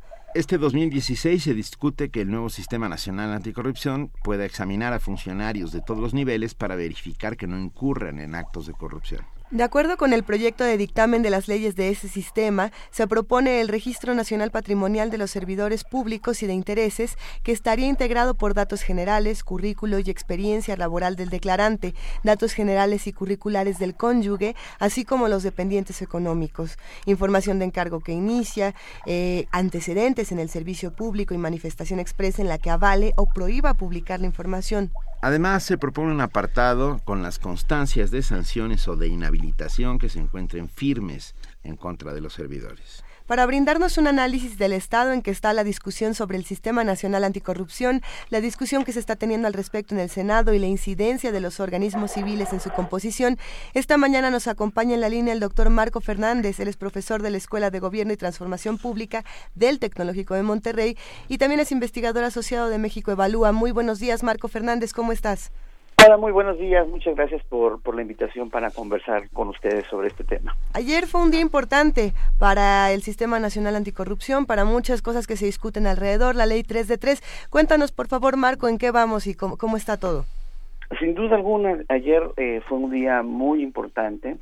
Eh, a las 10 de la mañana hubo una reunión de las comisiones este, que están encargadas en el Senado de analizar y determinar las distintas leyes que se tienen que aprobar como parte del primer paquete de la legislación secundaria eh, en materia del Sistema Nacional Anticorrupción.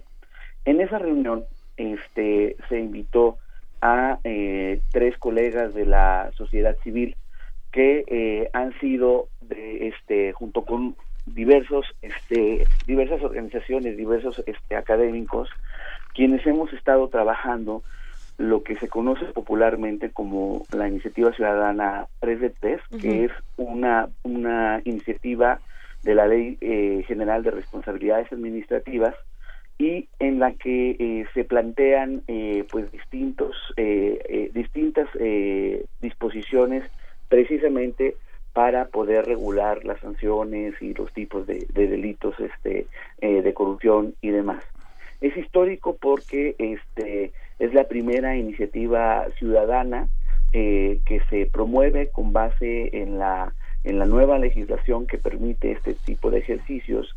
Y por lo tanto los legisladores eh, eh, la verdad reconociendo un espíritu de apertura este pues invitaron a estos colegas a Eduardo Bojorges de eh, Transparencia Mexicana, a Enrique Cárdenas del Centro Espinosa eh, Iglesias y a Juan Pardines de El Inco, eh, para que escuchar su, su postura sobre pues sobre este esta esta ley y sobre las distintas leyes que se tienen que insisto aprobar como parte de este paquete.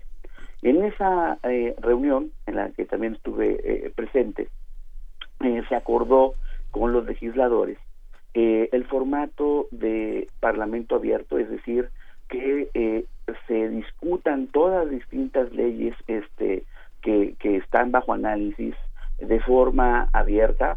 Eh, se buscará que se transmita la discusión y su análisis a través del canal del Congreso este, y en línea, este, y en la que se organice la discusión por los temas de acuerdo a las distintas leyes.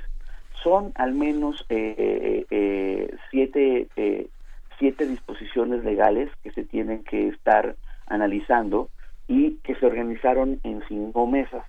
La primera mesa va a ser la mesa de la Ley General del Sistema Nacional Anticorrupción. La segunda mesa sería en la que se están analizando precisamente la ley eh, general de responsabilidades administrativas este y eh, las modificaciones a la ley de la administración eh, pública. La tercera mesa es la ley de fiscalización. La cuarta este mesa este son cambios que se van a hacer para poder dar dar pie a la fiscalía eh, anticorrupción, que esta fiscalía es fundamental para la operación correcta del Sistema Nacional Anticorrupción. Y finalmente la ley que eh, la mesa que discuta la ley del Tribunal de Justicia Administrativa que es este tribunal eh, administrativo que va a estar especializado en analizar eh, los casos de, de las faltas consideradas graves ligadas a problemas de corrupción. Es una, eh, va a ser un ejercicio eh, inédito. Las mesas este, de aprobarse el acuerdo, que según entendemos así va a ser, comenzarían esta misma este, tarde con las primeras dos mesas y el día de mañana seguirían eh, el resto de las mesas. la, el propósito es poder tener el análisis más detallado de este de las propuestas lograr pues los consensos este pues más sólidos posibles de forma tal que se tuviera este eh, el dictamen de las eh, de esta legislación y poder este llevar el asunto a votación eh, si así si así es aprobado en las comisiones a el pleno para que pudiera estar todo este proceso antes del 30 de abril. El plazo constitucional es el día 28 de mayo. Es prácticamente, yo creo, eh, inevitable este, que vaya a haber un periodo extraordinario, porque si una vez que ocurra la aprobación, que confiemos que, haya este acuerdo y, y, haya la aprobación en el Senado, pues el proceso de, de revisión de estas leyes en la Cámara de Diputados va a tomar también tiempo, no, no pueden este pues en un dos por tres este los la colegisladora eh, aprobar eh, toda esta eh, legislación.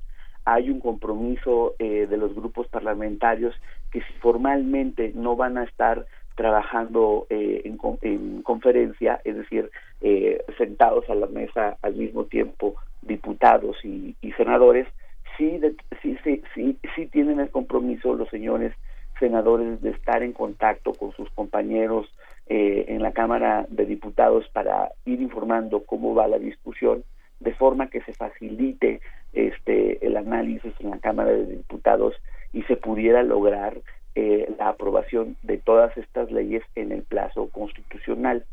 Hay una convicción eh, que se le expresó por parte de la sociedad civil y que también han reiterado eh, los legisladores del PAN, del PRD y los legisladores independientes en el Senado, de que eh, pues el compromiso tiene que ser contener la mejor ley posible y no debe de haber eh, plazos fatídicos, ¿no? En ese sentido, este, todas las mesas de, de análisis o sesiones que se tengan que hacer para ir incorporando las distintas observaciones y tratar de, acercar posiciones en puntos en donde sí hay eh, entre los partidos y la sociedad civil eh, visiones muy diferentes de cuál debe ser el modelo eh, de combate a la, a la corrupción y ahí es donde van a ser pues yo creo que la parte digamos sustantiva de las mesas que se empiezan esta esta esta tarde Marco, eh, Marco Fernández, creo que lo, lo, que no puede pasar es que se haga rápido, ¿no? Una buena ley no se puede hacer rápido, o por lo menos eso es lo que yo creo y lo que nos ha enseñado la, la terrible experiencia, ¿no? Sin duda alguna, o sea, yo sí creo que eh, este tema es un tema de la mayor importancia que realmente eh, uno lo observa en las encuestas, por ejemplo, de opinión, la creciente indignación eh, ciudadana ante el fenómeno de la corrupción y su impunidad. Y yo eh, en ese sentido considero que el Congreso, eh, y confío en que estará a la altura para realmente tomarse muy en serio la discusión de este, de este marco legal, tener la legislación más robusta posible, porque la verdad el país no está como para que se le diera una legislación descafeinada o este un remedio y no realmente una solución eh, al menos en un primer ámbito eh, jurídico realmente sólida. Sin duda alguna este yo creo que, que, los actores políticos están conscientes de eso eh, este es el primer paso.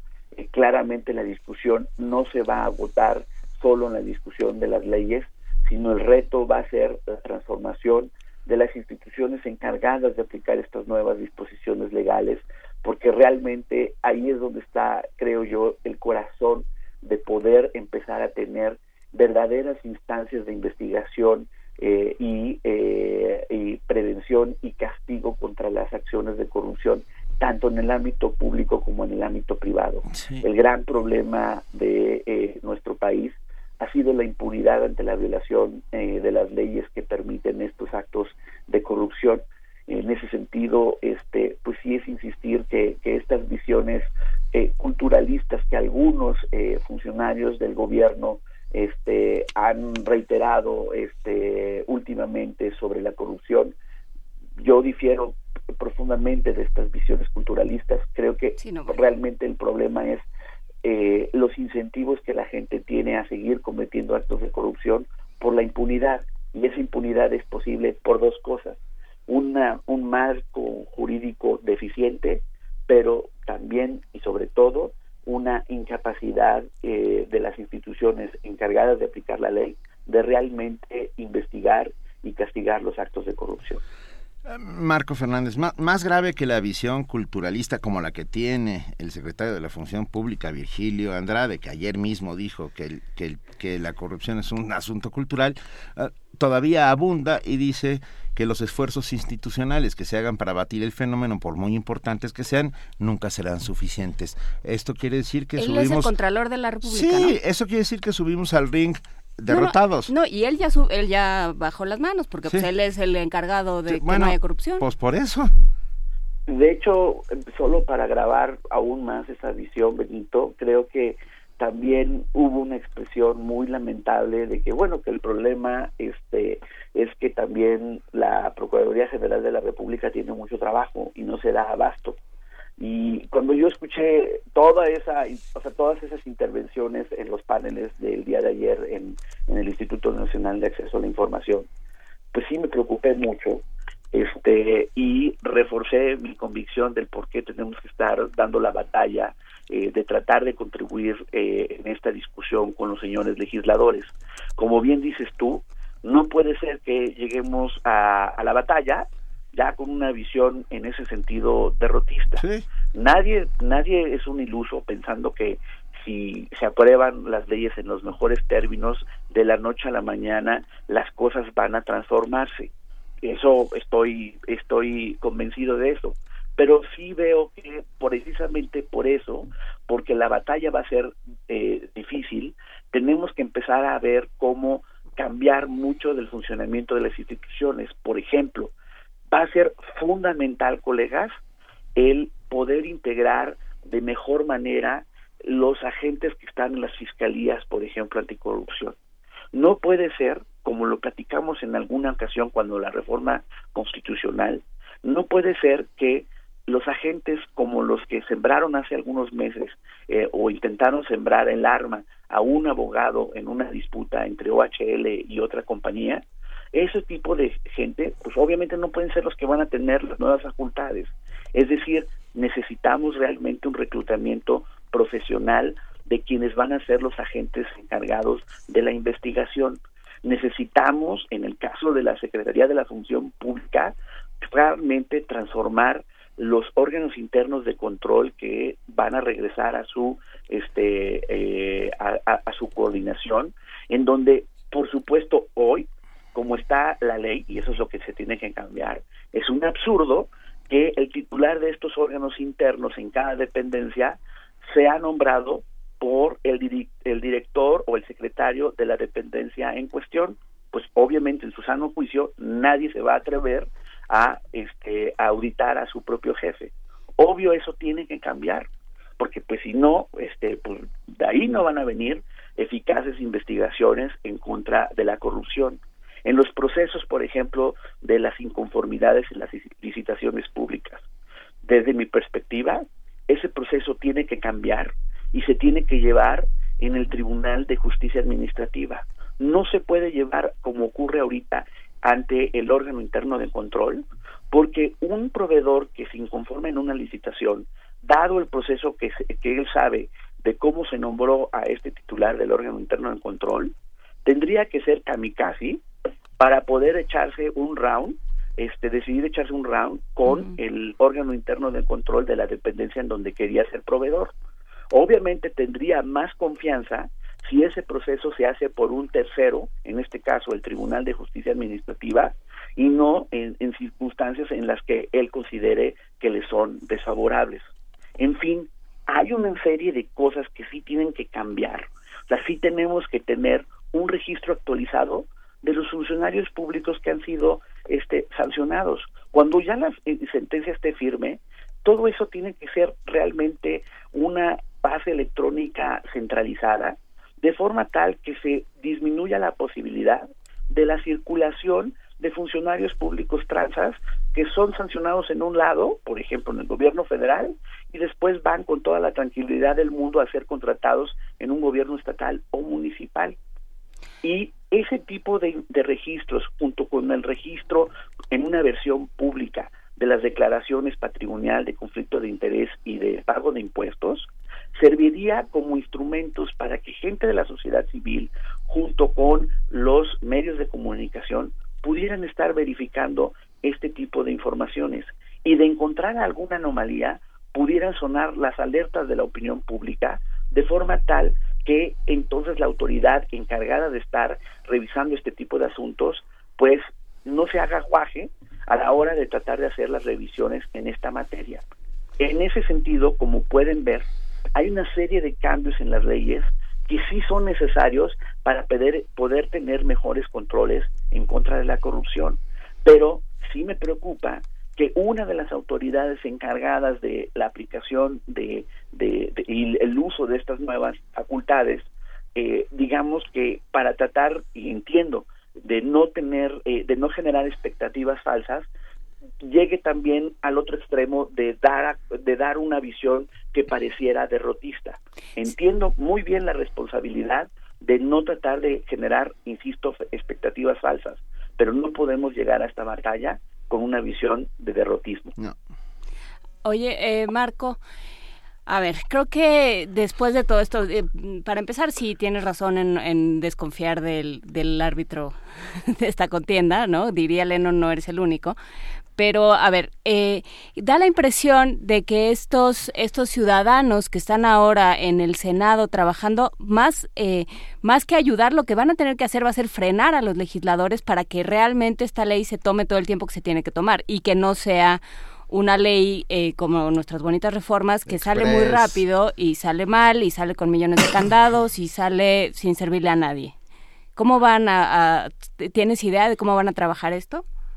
Pues mira, yo como lo observo, la verdad, este, estoy hasta ahorita gratamente sorprendido y espero que, que, ese optimismo se mantenga a la hora de que comiencen estas mesas eh, de, de, análisis.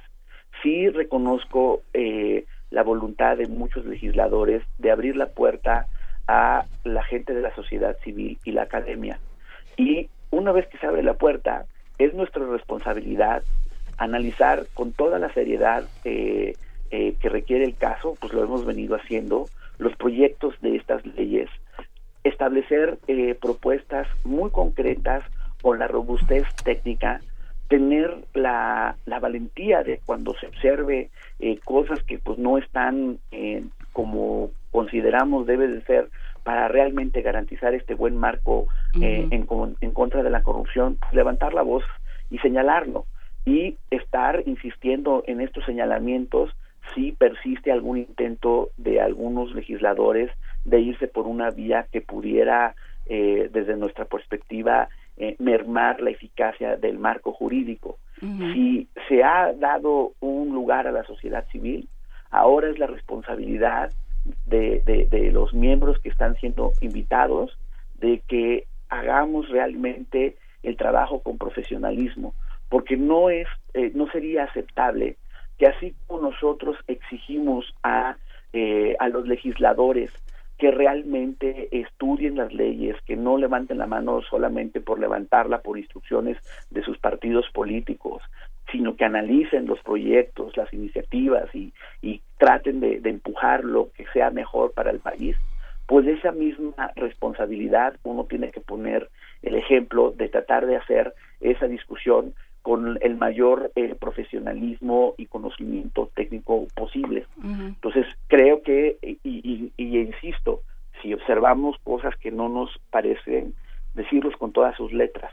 Creo que una de las cosas que, que todavía es una deuda pendiente en nuestro país, poco a poco va a ir, va cambiando eso, es la necesidad de que en la discusión de los asuntos públicos nos hablemos todos como adultos y que nos digamos las cosas de frente con respeto, este, pero de frente y con claridad.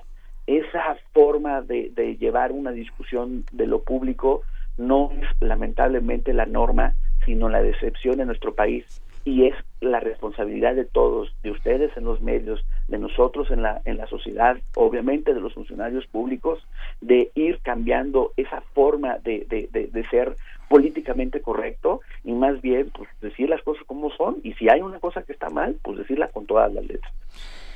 Sí, mira, perdón, pero una suerte de rapidísimo editorial nos lo manda Juan Ramírez Marín, uno de nuestros radioescuchas, que dice, rápido y bien, no hay quien como decía mi abuelita.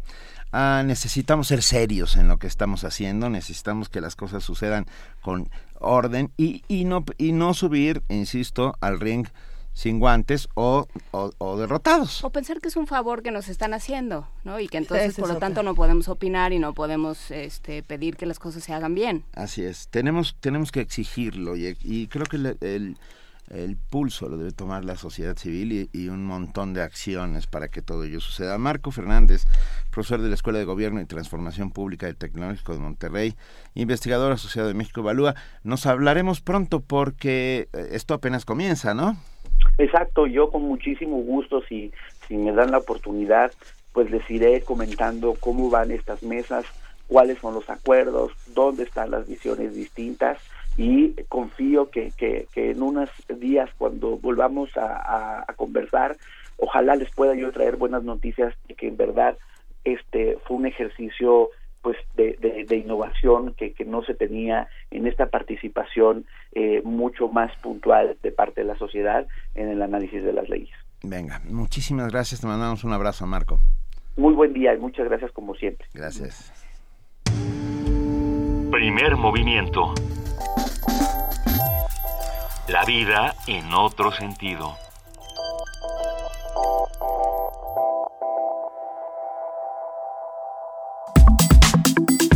Nota Internacional. Luego de casi un mes de crisis políticas en Ucrania, el primer ministro Arseny Yatsenyuk eh, anunció este domingo su renuncia.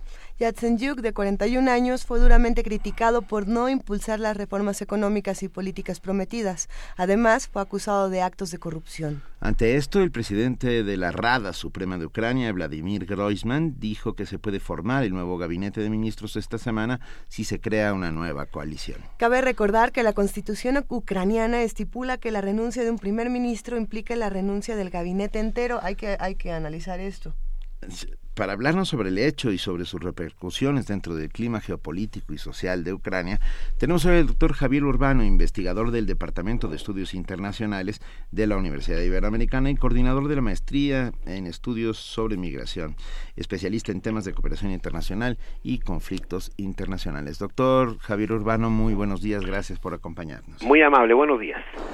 A ver, en este momento, ¿quién, queda al frente eh, del gobierno en Ucrania?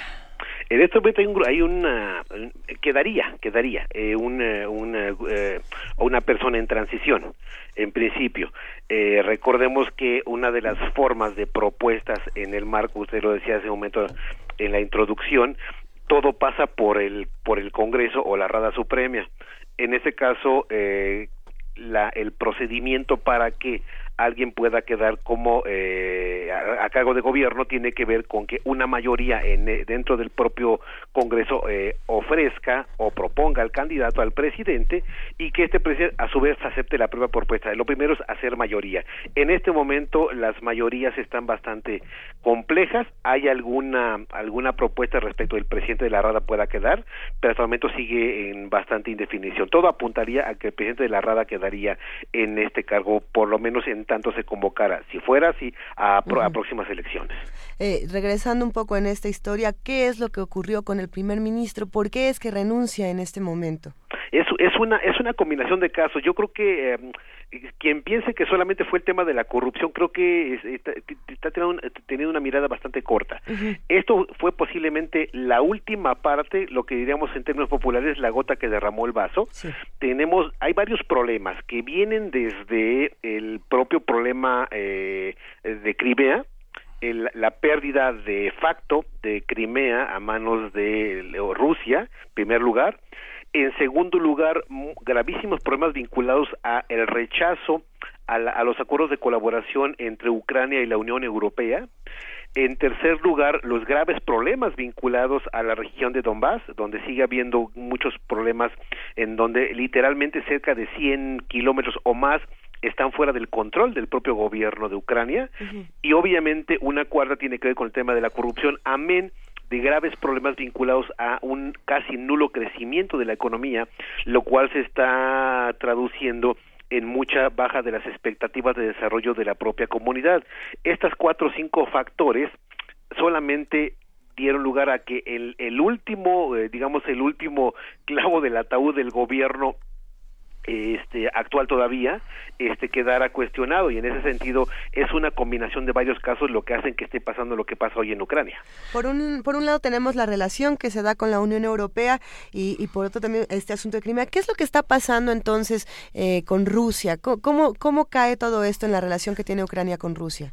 Ah, siempre eh, para Rusia eh, hay que recordar siempre y yo yo creo con los especialistas en la zona que eh, el conflicto o la tensión es un, es un escenario donde pa- al parecer el margen de maniobra de la diplomacia rusa es- se despliega bastante bien. Hay una concepción respecto es histórica en el caso de la entonces Unión Soviética o Rusia respecto de sus de que sus vecinos son parte de su área de interés vital y en ese sentido eh, Ucrania ha sido uno de estos de estos países nuevos después de la del, de la de la división de la entonces Unión Soviética que siempre ha querido ser razonablemente alternativo y por eso ha buscado otro tipo de vínculos con otras regiones entre ellos la Unión Europea es decir, Ucrania tiene dos formas de interpretarse. Una, que se ha vuelto un independiente y que Rusia se niega a perder ese, ese, ese espacio de influencia, por un lado, pero también Ucrania se vuelve una especie de pretexto para que eh, la propia Rusia siga poniendo en jaque la ausencia de una política exterior única de la Unión Europea sigue sin haber eso y por tanto estos impases, incapacidad de la Unión Europea por jalar de una vez por todas a su ámbito de cooperación a Ucrania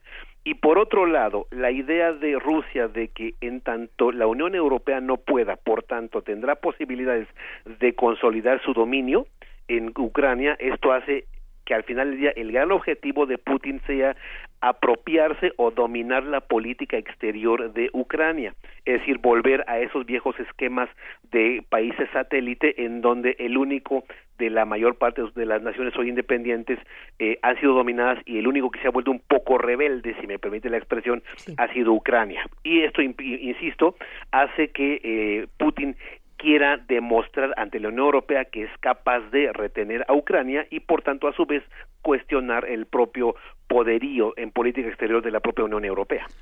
A ver, Javier Urbano, investigador del Departamento de Estudios Internacionales de la Ibero. ¿Cómo en este momento, a partir de esta renuncia, se reacomodan las fuerzas políticas al interior de Ucrania? ¿Qué, qué va a suceder en los próximos días? ¿Quiénes tendrán el control eh, del país?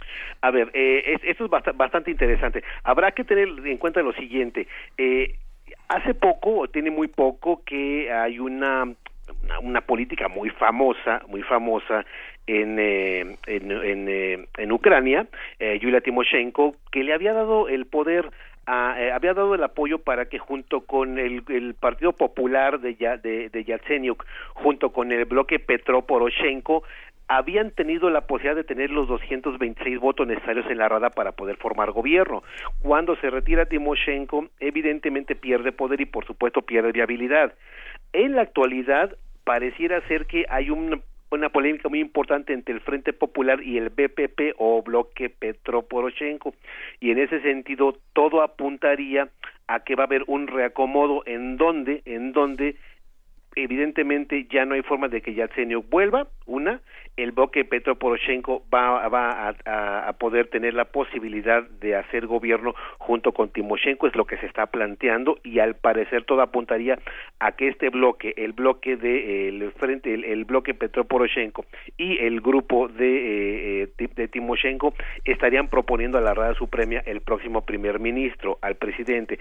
Esto es lo que se está postulando, pero hay otro tipo de especulaciones que tienen que ver con posibles influencias de partidos muy pequeños vinculados al tema de la de la supuesta independencia o de la defensa de los ruso rusohablantes que viven en Ucrania que podrían estar postulando hacia, eh, volviéndose un poco partidos bisagra de forma tal que ellos pudieran apoyar una postulación. Aquí se está especulando específicamente que Rusia podría estar influyendo para que ciertos partidos ah, muy apegados a la ideología de Rusia pudieran estar postulando a un próximo vicepresidente y de, de, forma tal que ahí se podría consolidar esto que ya hemos hablado en relación a que una posible objetivo de dominación de la, de la propia política interna y exterior en específico de parte de Rusia. Entonces todo apunta a que Yatsenio con el Frente Popular queda fuera y que el bloque Petro Poroshenko y Yulia Timoshenko podrían estar haciendo la propuesta próximamente para el primer eh, para el, el eh, este vicepresidente y esto eh, de alguna manera suavizaría las, las tirantes y duras relaciones con Rusia.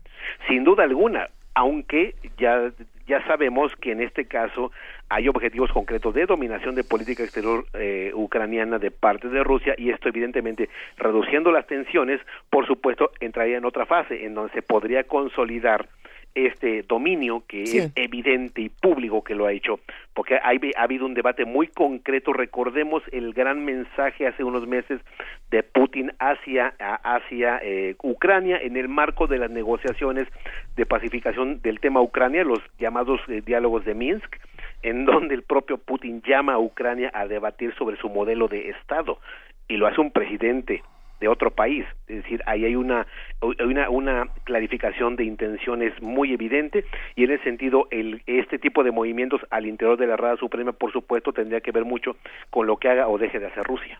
Eh, se, se, rumora, dicen eh, que, que, bueno, sí, que Rusia tiene este deseo de, de, invadir Ucrania. ¿Qué tanto es teoría de la conspiración? ¿Qué tanto es real? ¿Y qué, qué es lo que todos quieren de Ucrania? El, en este momento la capacidad eh, digamos que eh, evidentemente hay deseos de dominio, pero los, las formas de dominio hoy eh, creo que en épocas contemporáneas ya no pasan por el tema del dominio territorial, sino más bien por el tema del dominio de las capacidades de decisión de los propios estados. En este caso, si se apropian del proceso interno político y, del, y de la política exterior del país en cuestión, Rusia ya está sin duda alguna con una capacidad de maniobra eh, al interior de Ucrania muy alta. Y en segundo lugar, hoy la capacidad económica, específicamente la crisis económica internacional, la falta de financiamientos, el bajo crecimiento de Rusia, evidentemente le impiden acometer un proyecto de las dimensiones que pudieran darse. Lo que ha hecho, evidentemente, es apropiarse de áreas territoriales que le permitan consolidar su despliegue geoestratégico, hablo de, de Crimea, en donde le permita a su vez desplegar sus fuerzas navales, de forma tal que con eso él tenga la total capacidad de poder dominar sus zonas de influencia, según su concepción, sin tener que dominar todo el territorio. Aquí solamente es un juego, digamos, de ajedrez, en donde domino internamente y me apropio de una zona específica de facto que me permite el despliegue de mis recursos para evitar eso, el despliegue de tantos recursos que implicaría un dominio formal territorial. Estamos ah, en el umbral de una nueva Ucrania y de una nueva forma de relacionarse uh, con sus vecinos, aliados y enemigos.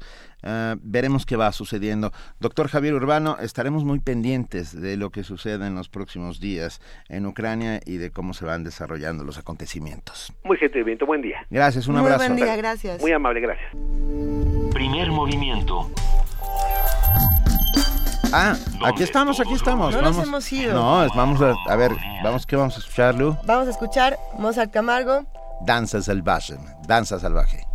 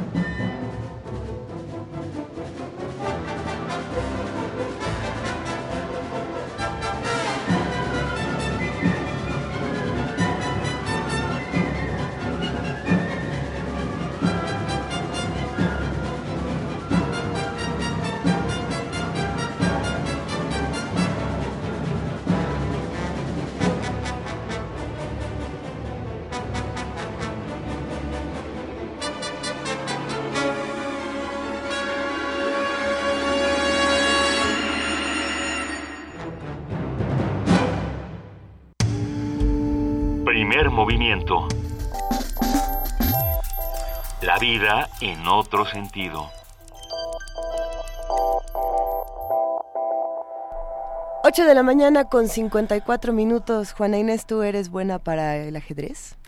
No. Más o menos. El alfil se mueve para, ¿no? ¿No? Para todos los que... Sí sé la teoría, no, no. vamos a, tener un juego de ajedrez radiofónico en este momento. Eh, el caballo se va a mover hacia el negro. No, yo no. A ver, ¿por qué no escuchamos esta nota de torneos de ajedrez con nuestra compañera Cindy Pérez Ramírez? Estrategia, arte, ciencia y entretenimiento. Todos estos conceptos definen al ajedrez, un deporte que ejercita nuestro cerebro. Surgido en Europa durante el siglo XV, se disputa entre dos jugadores. Cada uno posee 16 piezas. Un jugador tiene las de color claro llamadas blancas y las de su oponente son de color oscuro llamadas negras. Las piezas se mueven sobre un tablero cuadrado. El objetivo es inmovilizar al rey del adversario en un movimiento conocido como jaque mate que pone fin a la partida tres practicantes universitarios del deporte ciencia obtuvieron el triunfo en el Campeonato Nacional e Internacional Abierto Mexicano de Ajedrez 2016, que se celebró recientemente en Huaxtepec, Morelos. En entrevista para Radio UNAM, la presidenta de la Asociación de Ajedrez de la Universidad, Astrid Martín del Campo, señaló que esta actividad aporta al cerebro, memoria y concentración. Pues lo que se está haciendo a la hora de jugar una partida es ejercitándolo, ¿no? Es estar eh, calculando variantes, pensando la consecuencia de tus actos. Eh, al, antes de decidir qué jugada vas a hacer, tienes que hacer una un cálculo de variantes mental e imaginarte todas las posibilidades que hay a esa jugada y elegir la mejor. Este, principalmente, bueno, también se ejercita la memoria, la disciplina, son, bueno, muchas las que se pueden ejercitar, pero podríamos resumirlas en concentración, toma de decisiones y análisis de consecuencias.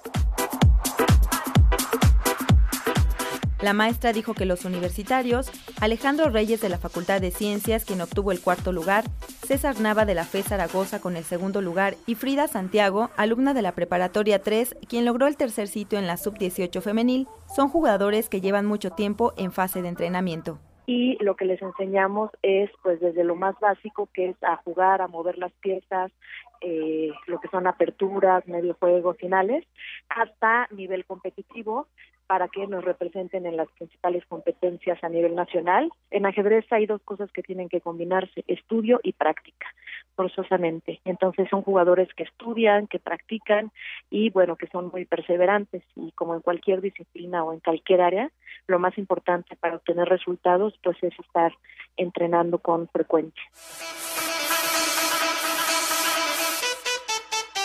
Para todos aquellos que quieran hacer ejercicio mental, pueden acercarse al Centro Universitario de Ajedrez, ubicado en la planta baja del Centro de Educación Continua de Estudios Superiores del Deporte, al final del estacionamiento 8 del Estadio Olímpico Universitario. Para Radio UNAM, Cindy Pérez Ramírez.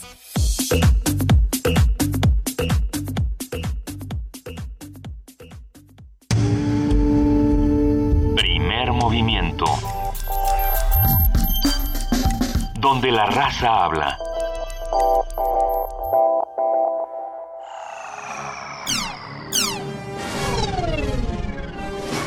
Para este año, tú esperabas patinetas flotantes, tenis autoajustables y autos voladores en el mercado. Pero no has visto nada de eso. En lugar de eso,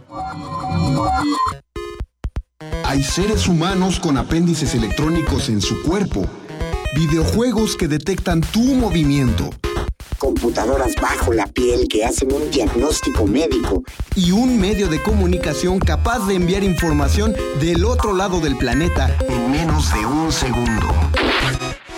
Resistor. Resistor. La realidad tecnológica supera a la ciencia ficción. Todos los martes 22:15 horas. Por resistencia modulada. 96.1 de FM. Radio UNAM.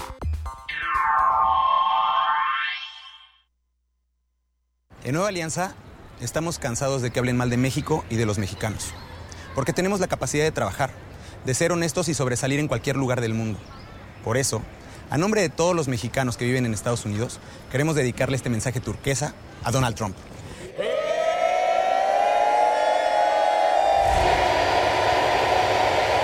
Que te traduzcan el resto. A México se le respeta.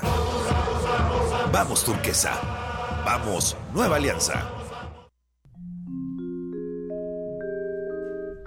Una melodía se adentra en la tierra, se nutre de solfeo, va regándose con el ritmo hasta brotar de su alma una flor llamada música. Todos los miércoles de abril a las 17 horas, ven a los conciertos de la Facultad de Música de la UNAM. Vive el danzón y las estampas criollas del cuarteto de clarinetes. Revive la música renacentista con el consort de violas Tlahuitoyotl.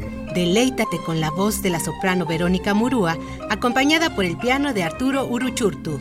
Conciertos de la Facultad de Música de la UNAM. Todos los miércoles de abril en la sala Julián Carrillo. Adolfo Prieto, 133, Colonia del Valle. Entrada libre. Seduce tus oídos. Aquí, en Radio UNAM. Radio UNAM.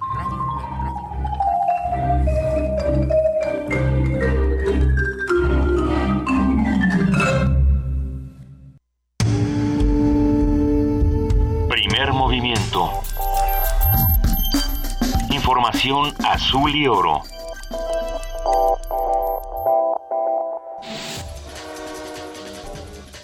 Informativo. El rector de la UNAM, Enrique Graue, recibió a representantes de las Organizaciones Mundial y Panamericana de la Salud. En la reunión se planteó establecer en la Facultad de Medicina un centro colaborador entre dichas instituciones. El objetivo, impulsar investigaciones sobre la enfermedad del Zika. El Instituto Nacional de Ciencias Médicas y Nutrición, Salvador Subirán, y la Facultad de Ciencias de la UNAM iniciaron una estrategia para identificar a pacientes que tienen un donador incompatible, con el objetivo de que pueda intercambiarlo por otro, esto como alternativa a la baja tasa de donación de órganos. A pesar de la implementación del doble hoy no circula, los índices de contaminación en el Valle de México se mantienen altos dos factores que agudizan el problema. Según el inventario de emisiones y ProAire 2011-2020, camiones y tractocamiones de carga producen el 63% de los contaminantes del aire. Además, durante los últimos siete días, se han llevado a cabo más de 15 grandes manifestaciones en la Ciudad de México, responsables del aumento de polución por la marcha lenta de los vehículos. Aurelio Nuño, secretario de Educación Pública, informó que los 1.300 maestros que no se presentaron a realizar su evaluación el fin de semana pasado en Guerrero serán dados de baja. La Coordinadora Nacional de Trabajadores de la Educación acordó que el próximo 15 de mayo iniciará un paro nacional indefinido de labores para mantener su oposición a la reforma educativa.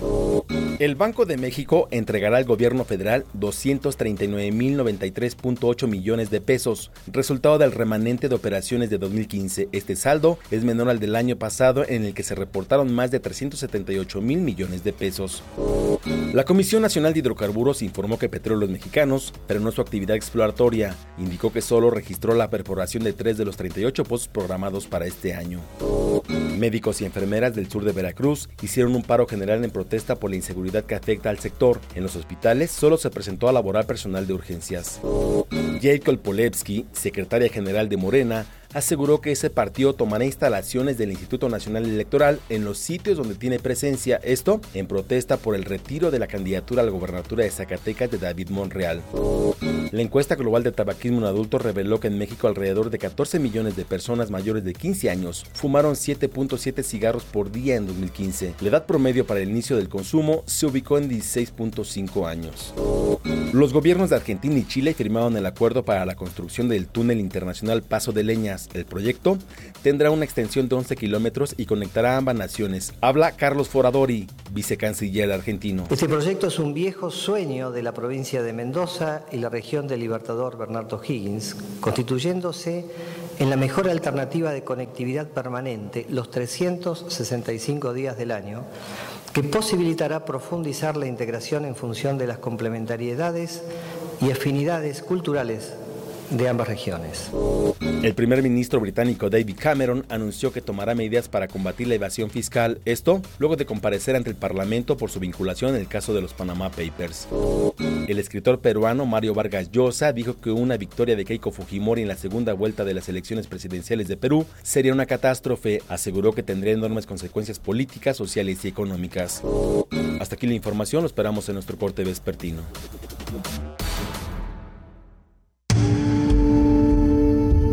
Movimiento.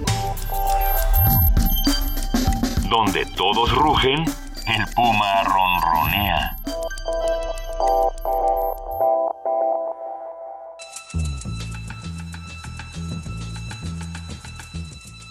Es hora de poesía necesaria.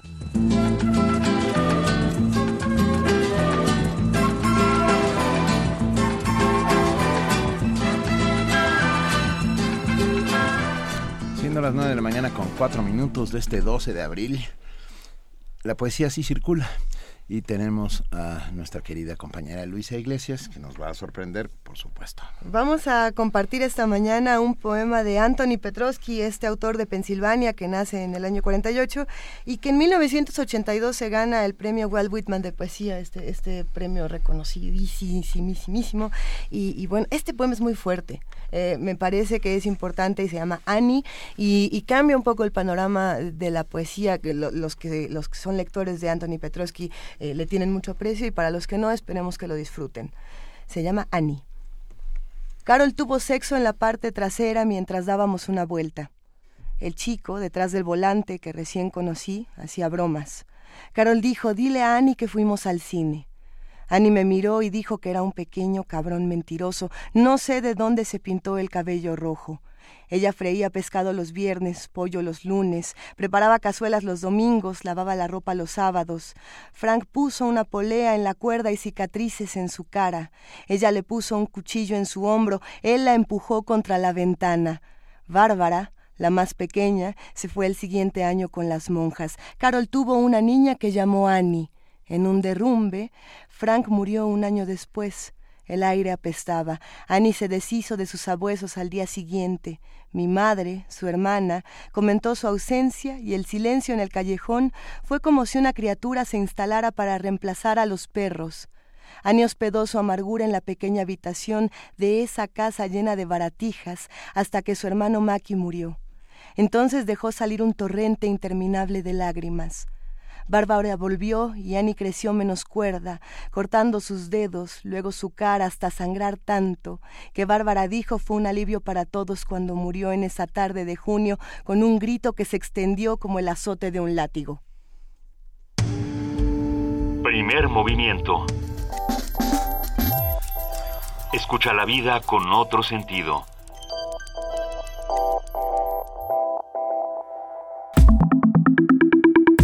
La mesa del día. Ay, nos quedamos un poco conmocionados con el poema. Pobre Annie. Ah, pero bueno, a ver, vamos a ver. La calificación de deuda mide la capacidad de un país, gobierno o empresa de hacer frente a su deuda y sobrellevar el riesgo de invertir en ella. Cuanto mayor sea el riesgo, peor calificación recibirá, debido a la probabilidad de que sea impagable. Es emitida por las llamadas agencias de calificación crediticia, entre las que destacan Standard Poor's, Moody's and Fitch, y todas son privadas y tienen presencia internacional. Recientemente, Moody's modificó la perspectiva de la calificación a la deuda soberana de México de estable a negativa. En tanto, Standard Poor's recortó las notas a varios países a los niveles más bajos en 14 años, indicando que los riesgos externos se están materializando y que los gobiernos altamente endeudados tendrán mayores problemas para hacer frente a sus obligaciones. Para hablarnos sobre la figura de la calificación de deuda, quién la realiza, qué implica y por qué nos afecta, Hoy tenemos a Noemí Levy, doctora en economía, especialista en macroeconomía financiera, profesora de tiempo completo de la Facultad de Economía de la UNAM. Eh, doctora Levy, muy buenos días. Buenos días.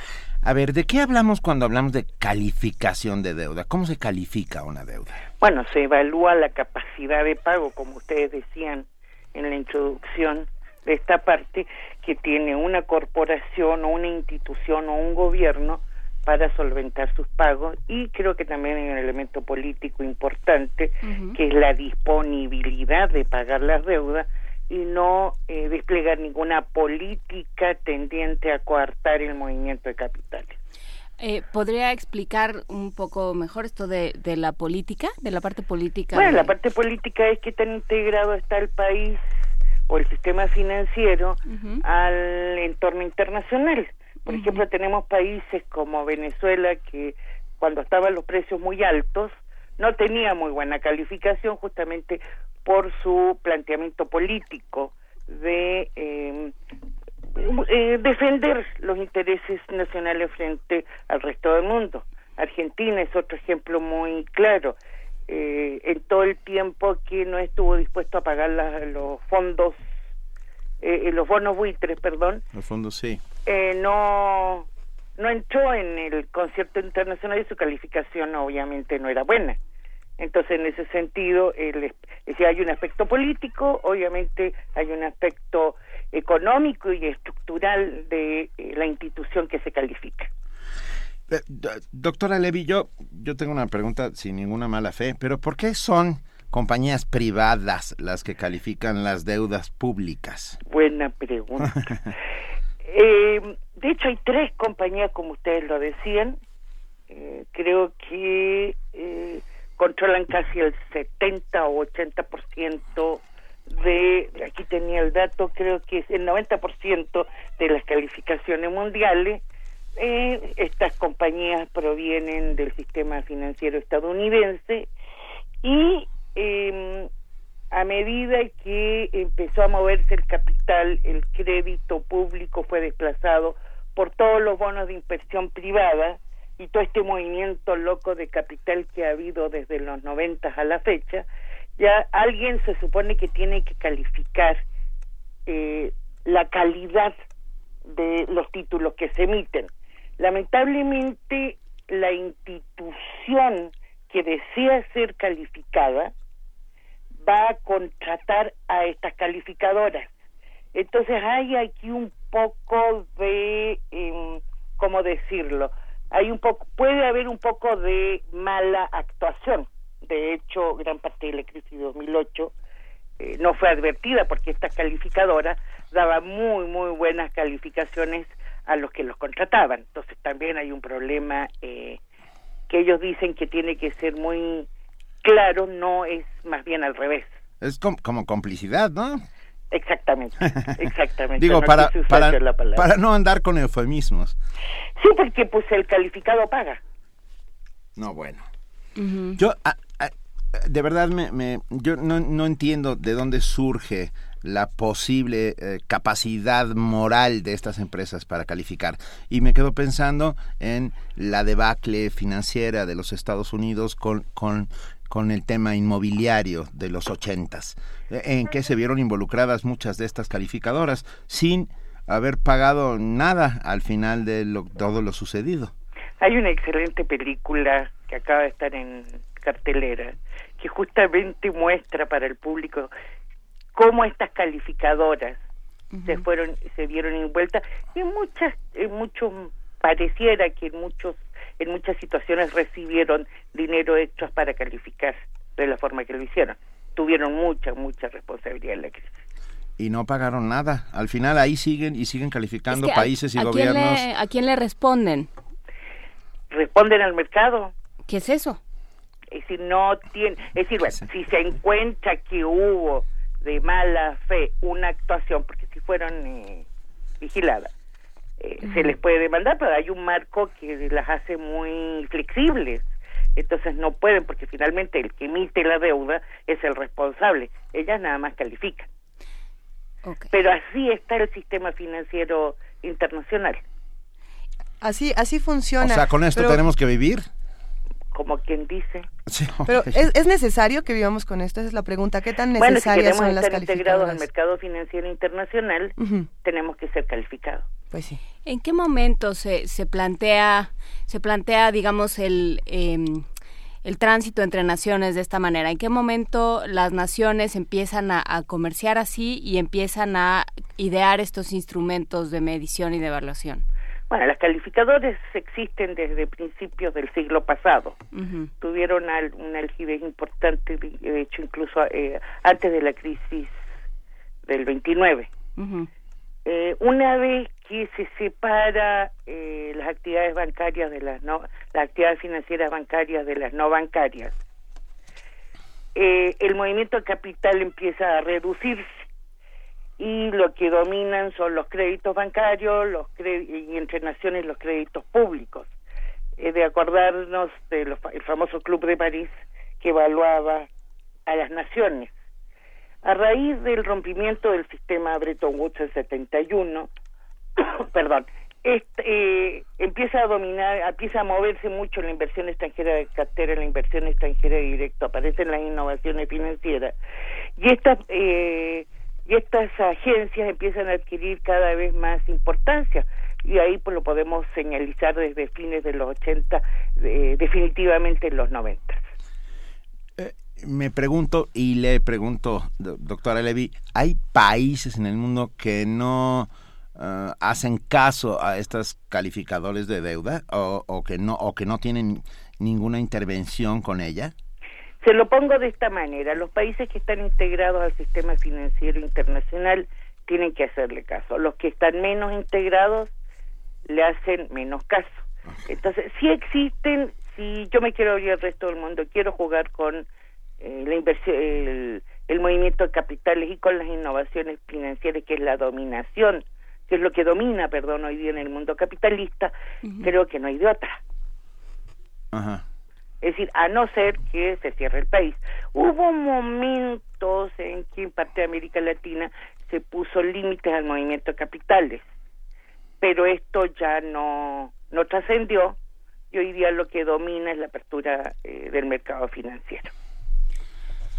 La apertura del mercado financiero eh, con estas, eh, siempre con estos candados, ¿no? Siempre con, con todas estas em, provisiones y previsiones para, para que el mercado nunca pierda. yo no sé esa, e, esa palabra que el mercado nunca pierda, más bien que los grandes nunca pierdan, ¿no? Es decir, es que el mercado financiero funciona así, eh, requiere ser calificado y las calificaciones son dadas por estas instituciones. Si queremos cambiar eso, que no sería mala idea, habría que reformar el sistema financiero internacional, lo cual un país como México no tiene tantas posibilidades, aunque puede incidir en, en medidas locales.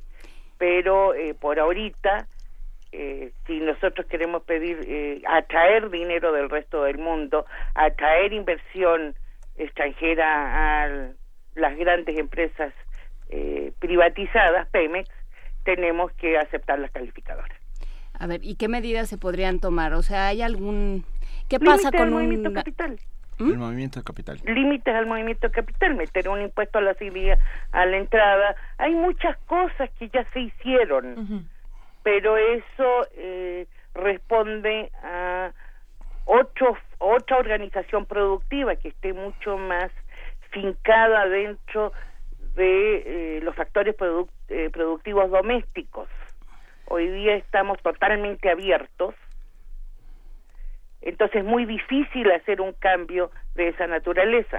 Habría que habría que modificar la organización del conjunto de las estructuras financieras y productivas mexicanas. A ver, eh, doctora Levi, solamente para que nosotros, todos los legos en esta materia, los simples mortales, los simples mortales nos enteremos un poco. Ah, ¿Cómo se califica la deuda? Quiero decir, ah, ¿cuáles son los grados de calificación? Desde A, pero depende de la calificadora. A ver. Eh, eh. desde A, desde tiene grado de inversión y no tiene grado de inversión, y hay distintos eh, grados de inversión y hay distintos grados de no inversión. Una que es completamente especulativa y mala, creo que la C negativa. Eh, pero bueno, Moody's tiene, Standard Poor's tiene, cada una tiene. México creo que acá, bueno, no creo. México acaba de ser degradada a tres, de acuerdo, creo que es Moody's, eh, lo cual implica un, una perspectiva negativa de la deuda, aunque todavía tiene grado de, de, de inversión, es decir, no es especulativa todavía se supone que puede pagar México, pero ah, hay nubarrones fuertes en el camino de acuerdo a la perspectiva que da Moody's y eso eh, fue a consecuencia de una degradación de la deuda de Pemex. ¿Qué pasa cuando un país no paga? Y estoy pensando en el, en el caso de Grecia. Pues se secan todos los recursos del resto del mundo. Eso es una cosa eh, el caso de Grecia, por ejemplo, ellos decidieron quedarse en la zona de, en la zona euro porque necesitaban los recursos del resto de, Europa. Ya, si no Grecia, eh, yo también creo eso, si no Grecia iba a pasársela mucho más mal de lo que se le está pasando ahorita. Y a ver, pero entonces sí, sí. ¿Cómo nos va a ir a nosotros? ¿Cómo nos va a ir, a, nos va a, ir a nosotros? ¿Qué, implica? exacto. ¿qué, ¿Qué, tiene, ¿Qué acciones tiene que tomar el gobierno mexicano, nuestra economía para eh, que la calificación de la deuda cambie y por lo tanto seamos sujetos a mayores y mejores créditos. Supongo que va por ahí, ¿no? Es decir, el problema de obviamente la calificación está relacionado con los costos de los créditos y eh, lo que debemos de poner, de dar a cambio de tener una, de que nos den crédito. Por ejemplo, en algún momento, en 94, tuvimos que poner las facturas petroleras eh, para garantizar el pago de la deuda. No sé si se acuerdan. O sea, endosamos así la, la, al país por atrásito. Sí, con la factura de Pemex. Bueno, hoy día lo que están haciendo desesperadamente es reducir eh, la deuda eh, de Pemex, reducir el gasto público. Eh, yo creo que México entra en una, bueno, no es que entra, México ya está reduciendo su crecimiento económico y las perspectivas de crecimiento económico son malas porque lo que se va a privilegiar ahora es la reducción de la deuda. De hecho, un círculo vicioso, porque a medida que se reduce el crecimiento, hay menos capacidad de pagar la deuda, y eh, hay más y puede incrementar la deuda. Pero lo que se están jugando es que al reducir la capacidad de crecimiento, al reducir la deuda, va a entrar más capital extranjero. Ese es, yo creo que es una apuesta muy riesgosa, dadas las condiciones mundiales eh, prevalecientes. Y dadas las condiciones de México también. No se ve que quiera entrar demasiado capital extranjero, ¿sí? Todavía está entrando, y por eso están haciendo, es decir, por eso hicieron todos los cambios en la tasa de interés para estabilizar el tipo de cambio, lograron estabilizarlo cercano a 18 eh, pesos el dólar, eh, están habla eh, bueno, están reduciendo, están chatarrizando a Pemex, es impresionante lo que están haciendo ahí. todos los remanentes que sobraron de la operación del Banco de México van a ir a dar al pago de de la deuda de los grandes consorcios a Pemex, eh, van, eh, ya redujeron el gasto público, yo no sé qué va a pasar después de las elecciones, ahorita se tienen que aguantar hasta las elecciones para no tener descalabros políticos, desde la perspectiva del gobierno estoy hablando obviamente, y yo creo que el segundo semestre se puede venir bastante malo en ese sentido. Me quedé pensando en la estabilización del dólar, en la entrada de capitales, de estos capitales que algunos llaman golondrinos, ¿no? Que son, vienen ah, con el dólar para ellos ah, favorable, eh, toman ganancias y, se retiran. ¿Se van?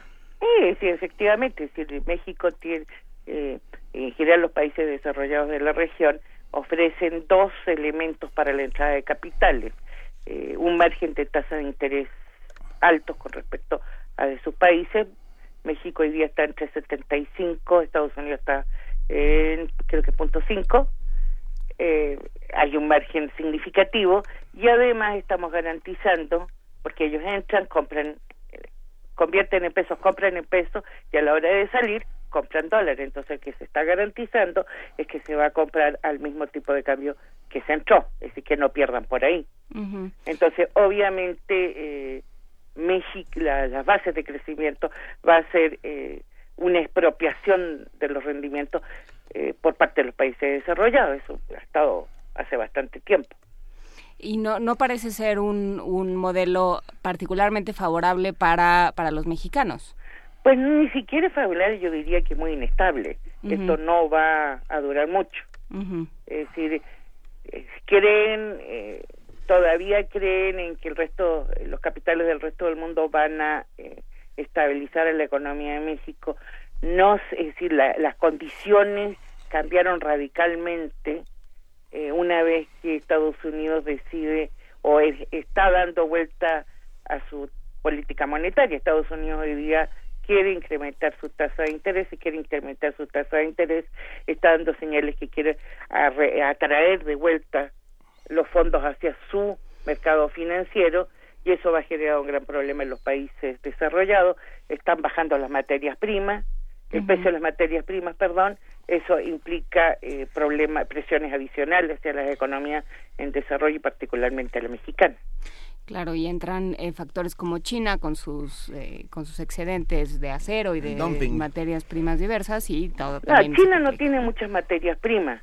Lo que pasa con China es que está eh, reconvirtiendo su economía y está intentando eh, no crecer con eh, la manufactura o no crecer tanto con lo que compra el resto del mundo, sino está tratando de producir internamente. Entonces ahí se está apagando un motor externo de la economía que va a presionar. Noemí Levy, para cerrar esta conversación, ¿cuáles son tus, tus predicciones de todo lo que va a ocurrir próximamente con, con todos estos asuntos? Si tú fueras eh, secretario de Hacienda, ¿qué harías? bueno, si yo fuera secretaria de Hacienda, pugnaría por, una, por un eh, cambio de modelo, un cambio de organización. Yo creo que esto es completamente inestable. Yo creo que no es viable las apuestas que están haciendo ahorita. Eh, la entrada de capitales va a tener un límite. Eh, y nos vamos y nos podemos encontrar con una gran recesión no solo en México eh, no solamente en México diría yo sino en América Latina y esto puede también convertirse en una tercera crisis mundial eh, las, es decir lo que pasa en México lo que pasa en América Latina retumba en el mundo entero. Pero hoy día domina todavía el gran capital financiero ya que está dictando las políticas económicas. Entonces yo hoy día, por ejemplo, buscaría eh, empezar a producir más internamente, eh, buscaría incrementar salarios para ampliar el mercado interno y buscaría generar cadenas productivas domésticas para empezar a reducir la dependencia del resto del mundo o empezar a ubicarse con el resto de América Latina, que se está en una situación más o menos igual, y empezar a generar eh, sinergias regionales eh, con condiciones de distribución del excedente más equitativas. ¿Es factible pensar en América Latina como una región económica fuerte? Bueno, es una gran región. El problema es que para México va a ser un poco más difícil porque eh, se ubicó mucho en el norte, rompió sus lazos con el sur, pero nunca es tarde recomponerlos. Perfecto. Eso pues. depende, eso es un elemento político, no hay, no, aquí no hay problemas técnicos, aquí hay problemas de decisiones políticas. Y este gobierno no se ve que lo vaya a hacer, este gobierno parece que habla inglés y no español. Eh, ojalá hablara, ojalá hablara inglés. o alguno de los dos. Habla en un idioma que ni, que ni unos ni otros comprendemos. Muchas gracias, eh, Noemí Levy, doctora en economía, especialista en macroeconomía financiera, profesora de tiempo completo de la Facultad de Economía de la UNAM. Estaremos muy pendientes de lo que pase y en una de esas volvemos a hablar con usted si nos lo permite. Con mucho gusto y gracias por la entrevista. Gracias, será un gracias. placer. Y ahora sí, ahí. Primer movimiento. La vida en otro sentido.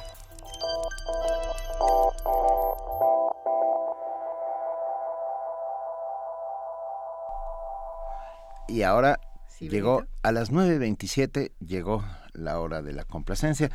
¿Cuál es la hora de la complacencia? el niño Antonio Saborit. El niño, nuestro amigo Antonio Saborit. Que nos habló desde el bosque de Chapultepec. Que es ni más ni menos que el director del Museo Nacional de Antropología y amigo, poeta, escritor. Un abrazo. Dijo, deberíamos escuchar el adayeto con Huricane. Pues tus, tus deseos para nosotros es un placer cumplirlos. ¿no? Iba a decir órdenes, pero sonó muy feo. Antonio Saborit, con gusto el adayeto con Huricane, te mandamos un abrazo. Primer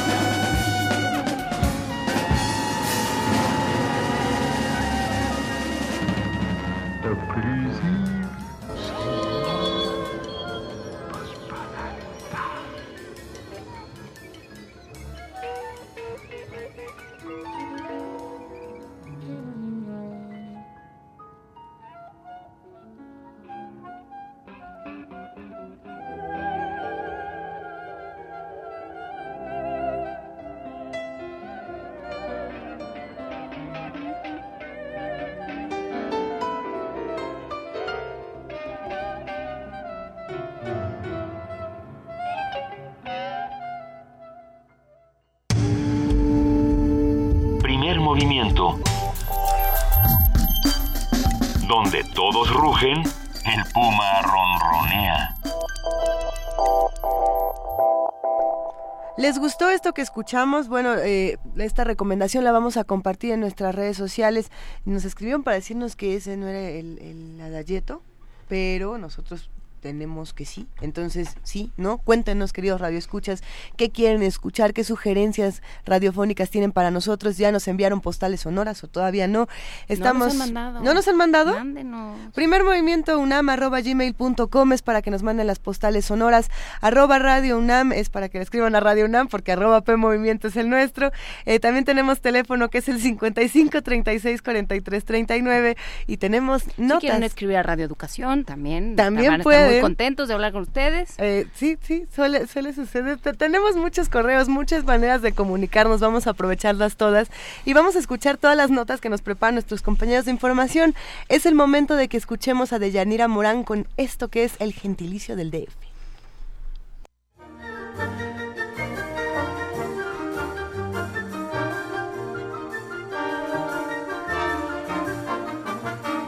Defeño, capitalino, mexiqueño, chilango, mexicano, ¿qué gentilicio será el más correcto para el habitante de la Ciudad de México? ¿O cuál es el que más nos gustaría? Tras la aprobación constitucional de la reforma política del Distrito Federal el pasado 20 de enero por el Congreso de la Unión, el Distrito Federal se convirtió en Ciudad de México. En su momento, Miguel Ángel Mancera, mandatario capitalino, indicó que será la población la que podría decidir sobre cómo nos llamaremos, para lo cual se prevé una consulta. Para la doctora Concepción Company del Instituto de Investigaciones Filológicas y miembro de número de la Academia Mexicana de la Lengua, mexicano sería un gentilicio correcto. Primero pediría que la consulta fuera respetada a mí, mexicano. Creo que es el que tiene toda la pauta lingüística y que tiene toda la el apoyo de la tradición cultural e histórica de topónimos compuestos tendremos que ser los hablantes si nos gusta o no y nos parece que identifica suficientemente a la Ciudad de México, que por cierto no debe llevar artículo. Nos vamos a tener que quitar de la cabeza el artículo de a la Ciudad de México porque ahora ya ciudad es parte del nombre propio.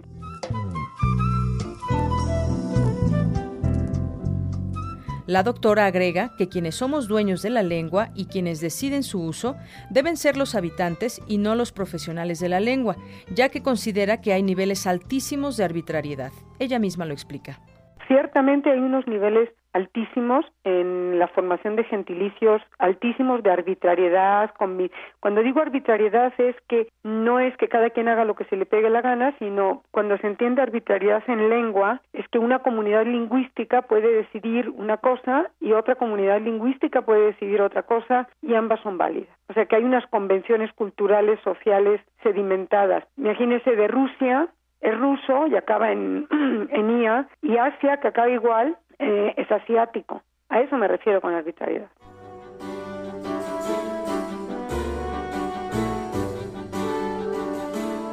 El caso de Mexiqueño, refirió, tiene en México un origen histórico y se refiere a entidades pequeñas. Por eso no gusta a mucha gente, además de que la ñ está ligada a ciertas connotaciones. Por ello hay un sentimiento de que suena feo. También porque esa ñ se usa para muchos muchas palabras en la lengua española que tienen connotaciones afectivas y de a veces afectivas y a veces con connotaciones negativas como ñora, ñor, eh, en fin, o sea, la ñ es un fonema a pesar de que está estabilizado en oaxaqueño y toluqueño, sin duda, y acapulqueño y madrileño. Pero madrileño es porque Madrid era nada, era una villa, y Oaxaca era una villa, y Toluca era una villa. Ese es el origen. De esta forma, la académica afirma que también capitalino es una buena opción, e incluso mexicano capitalino, cuando sea necesario desambiguar cuál es el nivel de mexicanidad al que uno se está refiriendo. Pero ya serán los habitantes los que decidan, dependiendo también del aspecto social. Para Radio UNAM, de Yanira Morán.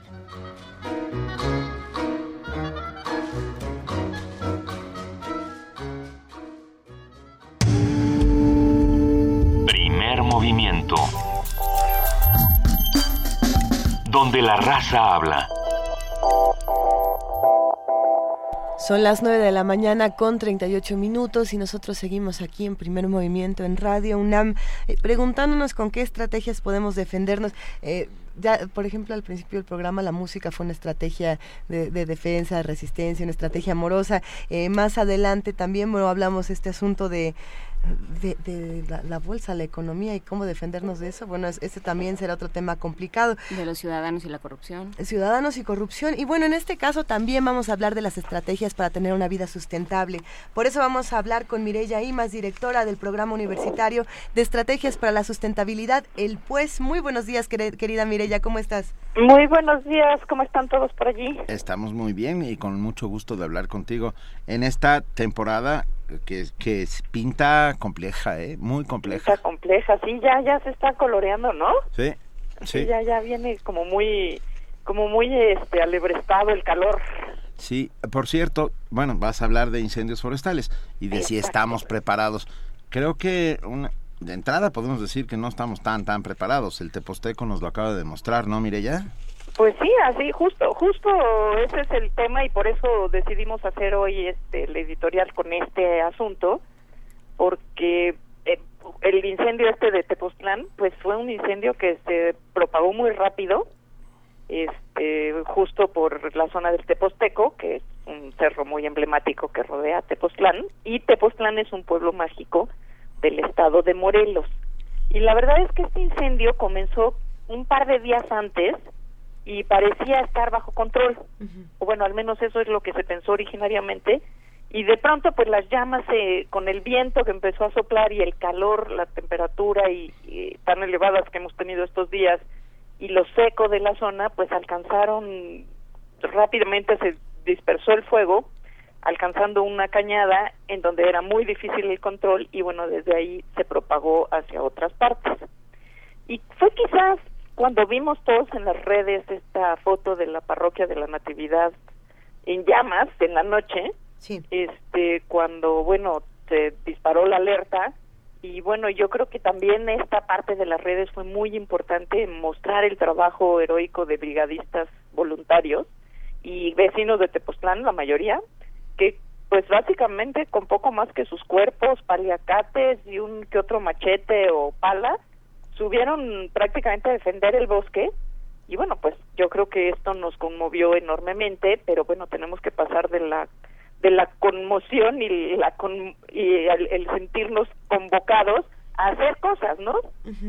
Ahí los mismos brigadistas en las redes y señalaron pues que hubo una respuesta lenta, un tanto descoordinada por parte de las autoridades y se tardaron en enviar los helicópteros con baldes de agua, conocidos como helibaldes, eh, porque pues consideraron en un inicio que el fuego estaba controlado y claro, esta falta de comunicación porque no hay suficientes tecnología en campo para poder mantener con radio avisados a todas las partes involucradas, pues hace que se vuelva mucho más este, difícil tener eh, una respuesta rápida, inmediata en los diferentes puntos en donde está latente, latente el fuego. Los fuegos forestales son difíciles de apagar, este, parece que ya está controlado y de pronto sopla una ráfaga de viento y lo vuelve a prender. Y bueno, pues eso los hace realmente peligrosos, ¿no? Eh, participaron dependencias este, federales, estatales, pero sobre todo más de 200 brigadistas, que yo creo que hay que hacer honor a quien honor merece, fueron quienes al final del día lograron detener el incendio eh, para mm, este incendio que duró prácticamente dos días y que en este tiempo tan corto realmente pues se afectaron más de 250 hectáreas del Parque Nacional del Teposteco. Y bueno, como decía, pues este este incendio nos tiene que convocar a una poner atención este porque el pronóstico de, del clima para esta temporada no es este o sea va a seguir las secas y va a seguir el calor y eh, el 18 de marzo el Servicio Meteorológico Nacional reportaba ya que el 40% del territorio nacional se encuentra en condiciones de sequía anormal. Y esto bueno pues nos tiene que ser una alerta y estar preparados en especial las autoridades correspondientes porque claramente se avecinan más este más incendios. A esto hay que sumarle el fenómeno del niño que de acuerdo con el Servicio Meteorológico Nacional continúa aún con intensidad fuerte y no se prevé que finalice sino hasta principios del verano. Y hay que recordar que la última vez que tuvimos un niño tan fuerte en el 98 México sufrió enormemente este el tema de los incendios. Fue uno de los años más críticos y más devastadores en términos de incendios forestales para el país. De acuerdo con datos de la Comisión Nacional de Recursos Forestales, de la propia Comisión Nacional Forestal Nacional, durante los primeros tres meses de este año ya hemos duplicado la cantidad de siniestros, de este tipo de siniestros forestales, en comparación con el mismo periodo del año pasado. Así que en 2016 se han presentado alrededor de más o menos 4.000 incendios forestales que han afectado una superficie de alrededor de 47.000 hectáreas de bosques ya en 31 entidades del país, o sea, prácticamente todo el país. Y entre las entidades con mayor superficie afectada hasta el momento están Oaxaca, Michoacán, Guerrero, Puebla y Sonora. Y bueno, es, es importante también comentar que el fuego es parte natural de los ciclos de los ecosistemas forestales, porque es un facilita el renuevo de algunas especies vegetales y aporta nutrientes a los suelos. Hay especies de, de básicamente de árboles que no germinan las semillas si no sufren un choque térmico y en este caso pues ese choque térmico los dan los incendios. Ahora el tema es que tan fuerte es el incendio que bueno no solo da el choque térmico a las semillas sino que quema todo y bueno pues ya entonces es imposible que crezcan los renuevos. Entonces, en este caso tampoco se trata de impedir que ocurra cualquier incendio a cualquier este en cualquier lugar, pero es necesariamente tener una, un control muy claro de qué es lo que está ocurriendo y dónde está ocurriendo para que no se salgan de control estos incendios. Por ello también es muy importante el tema de los manejos de los bosques, en donde pues no hay que permitir que haya demasiada acumulación de materia orgánica porque esto también acelera los procesos de los incendios. Tampoco se trata de barrerlos y trapearlos, porque esa materia orgánica pues es lo que le da vida a los propios ecosistemas. Entonces, bueno, ahí hay equilibrios complicados, pero pues hay que hay que atenderlo y para eso están los especialistas en estos temas. Hay, hay equilibrios, eh, vaya, que, son naturales, pero por otro lado la mano del hombre siempre tiende a acelerar este tipo de equilibrios y a desequilibrarlos, ¿no? no, estamos acostumbrados a, hacer este tipo de prácticas donde el fuego, si bien es renovación, también es, es destrucción muy poco pensada, Mirella. Así es, y bueno, y, y aumenta que justo en esta época del año comienzan las quemas agrícolas. Así es. Comienzan las, crema, las quemas de, de los pastizales para el pastoreo. Y bueno, muchas veces estas quemas, bueno, también la quema de basura en, en muchas zonas del país. Esa, pues esa no es renovación. Sí. ¿No? En, en particular, por ejemplo, en el caso de la Ciudad de México hay que recordar que casi la mitad de nuestro territorio en la ciudad es suelo de conservación y la mayor parte de los incendios se debe básicamente a las quemas para inducir el renuevo de los pastizales que están destinados a la ganadería o también como preludio de invasiones cuya intención es la urbanización de los predios, ¿no? Entonces se suman un montón de cosas, eh, por un lado una mala, un mal manejo de las zonas forestales, por otro lado eh, descuido y por otro lado pues malas intenciones, ¿no? Y también a esto hay que sumar pues la responsabilidad de personas que arrojan cigarros, que prenden fogatas sin precauciones de vida o que eh, ahora está muy de moda, no sé de cuándo acá, pero ya lo he visto en muchos lados, esto de encender globos de cantoya, que bueno, sí son muy lindos, pero son sin duda muy peligrosos, en especial para los bosques y en especial en esta época de secas. Pues Así que bueno, vamos a hacer un llamado desde este espacio para que la gente extreme precauciones cuando visite de fin de semana o de paseo las zonas boscosas o los pastizales y que reporte, si lo ve, eh, incendios al teléfono 01800 4623 6346 de la Comisión Nacional Forestal. Y también queremos aprovechar para comentar que en la UNAM la Reserva Ecológica del Pedregal de San Ángel también es muy susceptible a estos incendios este, o a estos siniestros en general, debido a la acumulación de materia orgánica que existe entre las rocas volcánicas del Pedregal. Y justo el Pedregal de San Ángel es uno de estos ecosistemas que cambia enormemente su, su visual en función de las estaciones del año. Y bueno, también la propia topografía, ¿no? Si alguno de ustedes ha caminado por el por el Pedregal, pues se da cuenta que es totalmente irregular, también propicia que sea muy difícil apagar los incendios. Entonces, bueno, a quienes nos escuchan, pues les pedimos que no arrojen sus sus colillas, que no hagan fuegos en la reserva del Pedregal ecológico, del Pedregal aquí de la ciudad universitaria, y que también en su caso pues nos avisen si detectan humo o fuego al 5616-0914. 5616 y bueno, pues esa es la contribución del programa el día de hoy. Mireya, muchísimas gracias por hablar con nosotros esta mañana. ¿Podemos repetir una vez más el teléfono, por favor? El de la UNAM es 5616-0914 y el de CONAFOR es el... ya no lo encuentro. Lo, vamos a buscar y lo compartimos si te parece bien en nuestras redes sociales.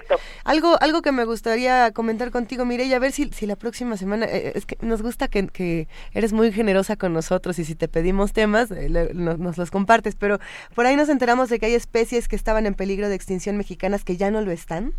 Que se salvaron. Ah, sí, sí, Eh, sí, eh, sí. no sabemos, eh, parece ser que es una tortuga, pero va- vamos a investigarlo porque parece, parece ser que es una medio buena noticia. Y que los Sí, no, hay, hay, hay algunas buenas noticias a ese respecto, sí, seguro. Claro También- que sí. El teléfono de CONAFOR aquí lo tengo, es 01800 4623 6346. Esa es la Comisión Nacional Forestal. Muchísimas gracias, Mireya. Te mandamos un gran abrazo. Un besote a, a- a todos en cabina y a ustedes y a todos los radioescuchas. Un beso, Mireya, bye. Bye. Primer movimiento. Escucha la vida con otro sentido.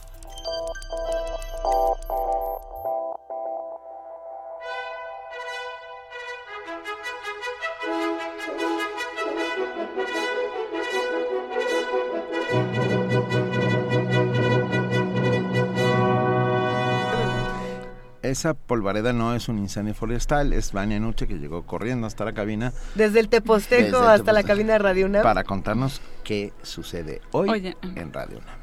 Hola, Vania. Hola, muy buen día a todos. Así es, hoy en Radio UNAM, después de nuestra cartelera musical, escuchen nuestro curso radiofónico sobre el, el Quijote para conmemorar los 400 años del fallecimiento de Miguel de Cervantes. No se lo pierdan de lunes a viernes a la una de la tarde a través del 96.1 de FM.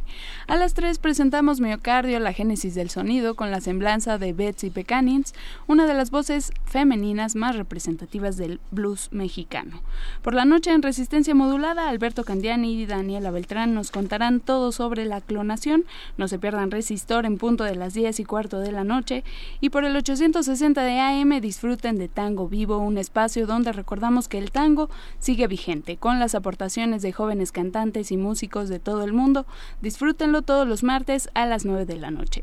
A las 10 no se pierdan la retransmisión de Cuando vuelvas del olvido en conmemoración del 40 aniversario del golpe de Estado en Argentina y también la pueden escuchar por el 96.1 de FM a las 5 de la tarde. Recuerden que toda nuestra programación la pueden encontrar en nuestra página de internet www.radiounam.unam.mx al igual que todos nuestros podcasts. Síganos también en redes sociales como arroba Radio UNAM. Estamos en Twitter, en Facebook y también en Instagram. Los, es- nos escuchamos el día de mañana. Que tengan un excelente martes. Muchas gracias, Vania. Eh, Muchas gracias. Antes de que te vayas, Vania, los que se ganaron caja mágica el día de ayer y los que se han ganado premios, ¿cómo, cuándo, dónde, a qué hora y por qué? Vengan por sus libros. Eh, la caja mágica es en el Departamento de Información de aquí en Radio UNAM de 11 a 4 de la tarde y los demás premios y regalos específicos son en el Departamento de Extensión Cultural de 11 a 3 de la tarde y de 5 a 7 de la noche con una identificación, por favor. Los esperamos en Radio UNAM. Buen día. Buen Gracias, día, Vania. Sin más por el momento, quedó de nosotros Vean y Noche. Muchas Perdón, gracias, Vania. Rápidamente, nada más, el reporte de las 9 de la mañana de la calidad del aire en la Ciudad de México es mala. El índice es 110 Qué eh, raro. puntos de ozono, dañina a la salud de los grupos sensibles. Aquí en donde estamos, en, en la zona de la del Valle, es regular, o sea, el riesgo es aceptable. Si es usted ya custó, no tiene problema. Todos los demás respiren tose. poquito. Compren escafandras. Sí, eso deberíamos hacer y tener una de estas manivelas, pero de las de manivela. y- ah, ah. Mañana, Ay, todo- mañana todos con Escafandra para platicar de qué va a pasar mucho en este programa. ¿Qué vamos a hacer?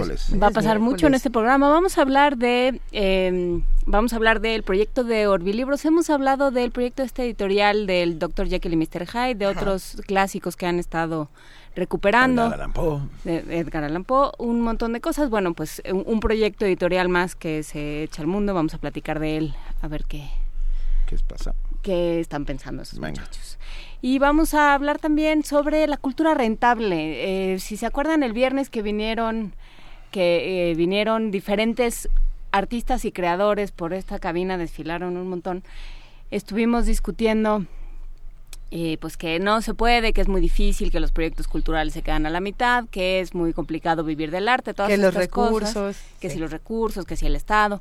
Y, y hay muchos argumentos que dicen que sí se puede y que sí hay manera de que eh, de comer y hacer arte todo el- al mismo tiempo. Entonces, bueno, vamos a platicar de ello, vamos a hablar de estrategias que se han llevado a cabo en otros lados. Manual de, cómo ser artista y no morir en el intento. algo Exactamente. así. Y no tener que dar clases de macramé para y, sobrevivir. Y mucho más allá. Hemos hablado aquí con Ernesto Piedras que nos ha contado que eh, las industrias culturales representan más del 7% del Producto Interno Bruto del país. Si es así, entonces ¿dónde está el dinero que deberían ganar los artistas? Todo, todo eso y más mañana en primer movimiento. Y más... ¿Sí? ¿Sí? Mañana me toca mi poesía necesaria. Y ya, la tienes. y ya, la, tengo, tienes. Y ya la tengo. Va a y ser voy a leer voy a leer un poema de Abigail Bojorquez, gran grandísimo poeta sonorense. Excelente. ¿Y le puedo hacer una recomendación rápida? A ver. ¿Cómo no? Bueno, rap- más, más rápidamente les digo a todos que a la una de la tarde estaré en eh, hoy a la una de la tarde en el CCH Azcapotzalco eh, celebrando su 45 aniversario con una conferencia. Si, si andan por ahí, creo que pueden entrar. Pero escuchen, encontré una nota en el País Internacional que se llama Las mujeres que dormían con espías.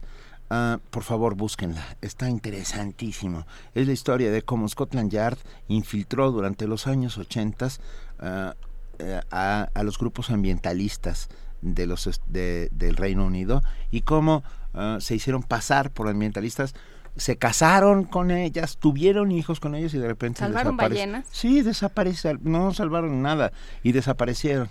Ah, ¿Y cómo desaparecieron? Eran policías infiltrados que vivieron, convivieron, cohabitaron, tuvieron hijos con las ambientalistas y luego desaparecieron. Ahora Scotland Yard acaba de Ay. reconocerlo y pagar enormes indemnizaciones. Scotland Yard es un es una Son malos.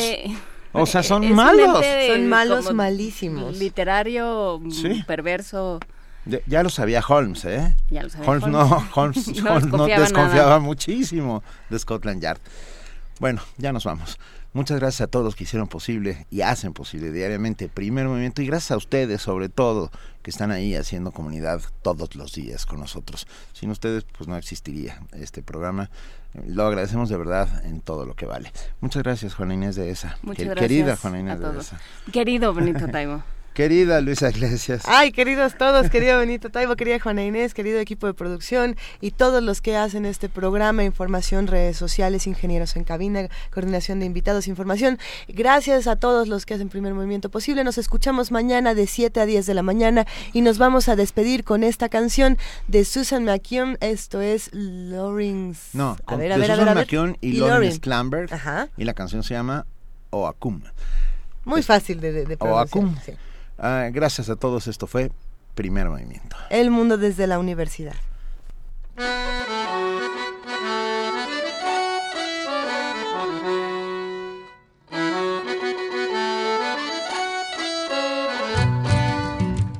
agus an go chuiche nach marig nach amtá a gur í seo se ar a dhéanamh sean fád a bhena dúis de sé cáleoch na daine Mar beisina chur ar an álas gom le hácam más bíana For al de daigel dar am sé ácam a frísú Scar agusúna hána na hábli gas bíana agus maidin in sa taurí gas mó lava dénta sí a gam. Jairi me ma hasif no govralig me mo himpo Shachula men heloren eschin jala tatu yenav Togol I vid a foki aga sokam lespiena Svaral de dail doram sheokam ma frizur Saraga suna hona na hogli gaspiena Saraga suna hona na hogli gaspiena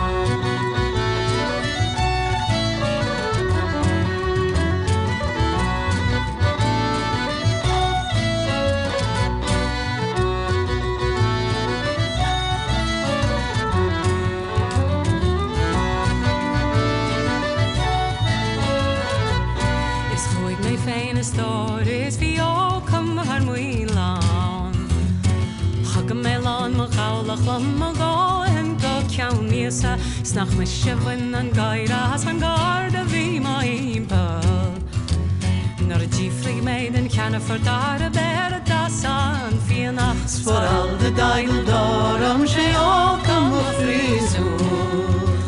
Scar agasú na há an a אך משביין גוברון על כוחדן אחיס is Hasse va mu is an nad in stiga von yes me got tempo. Kashir om hur yes va jon nur as winim karabol kana verdan ik era guisha sfaral de dail garam sheo kam frisun skaraga suna na hobli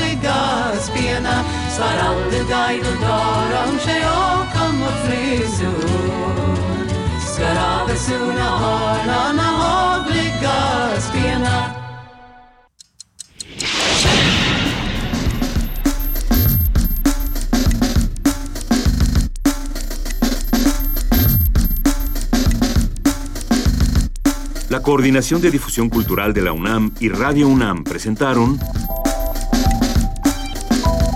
Primer Movimiento. El mundo desde la universidad.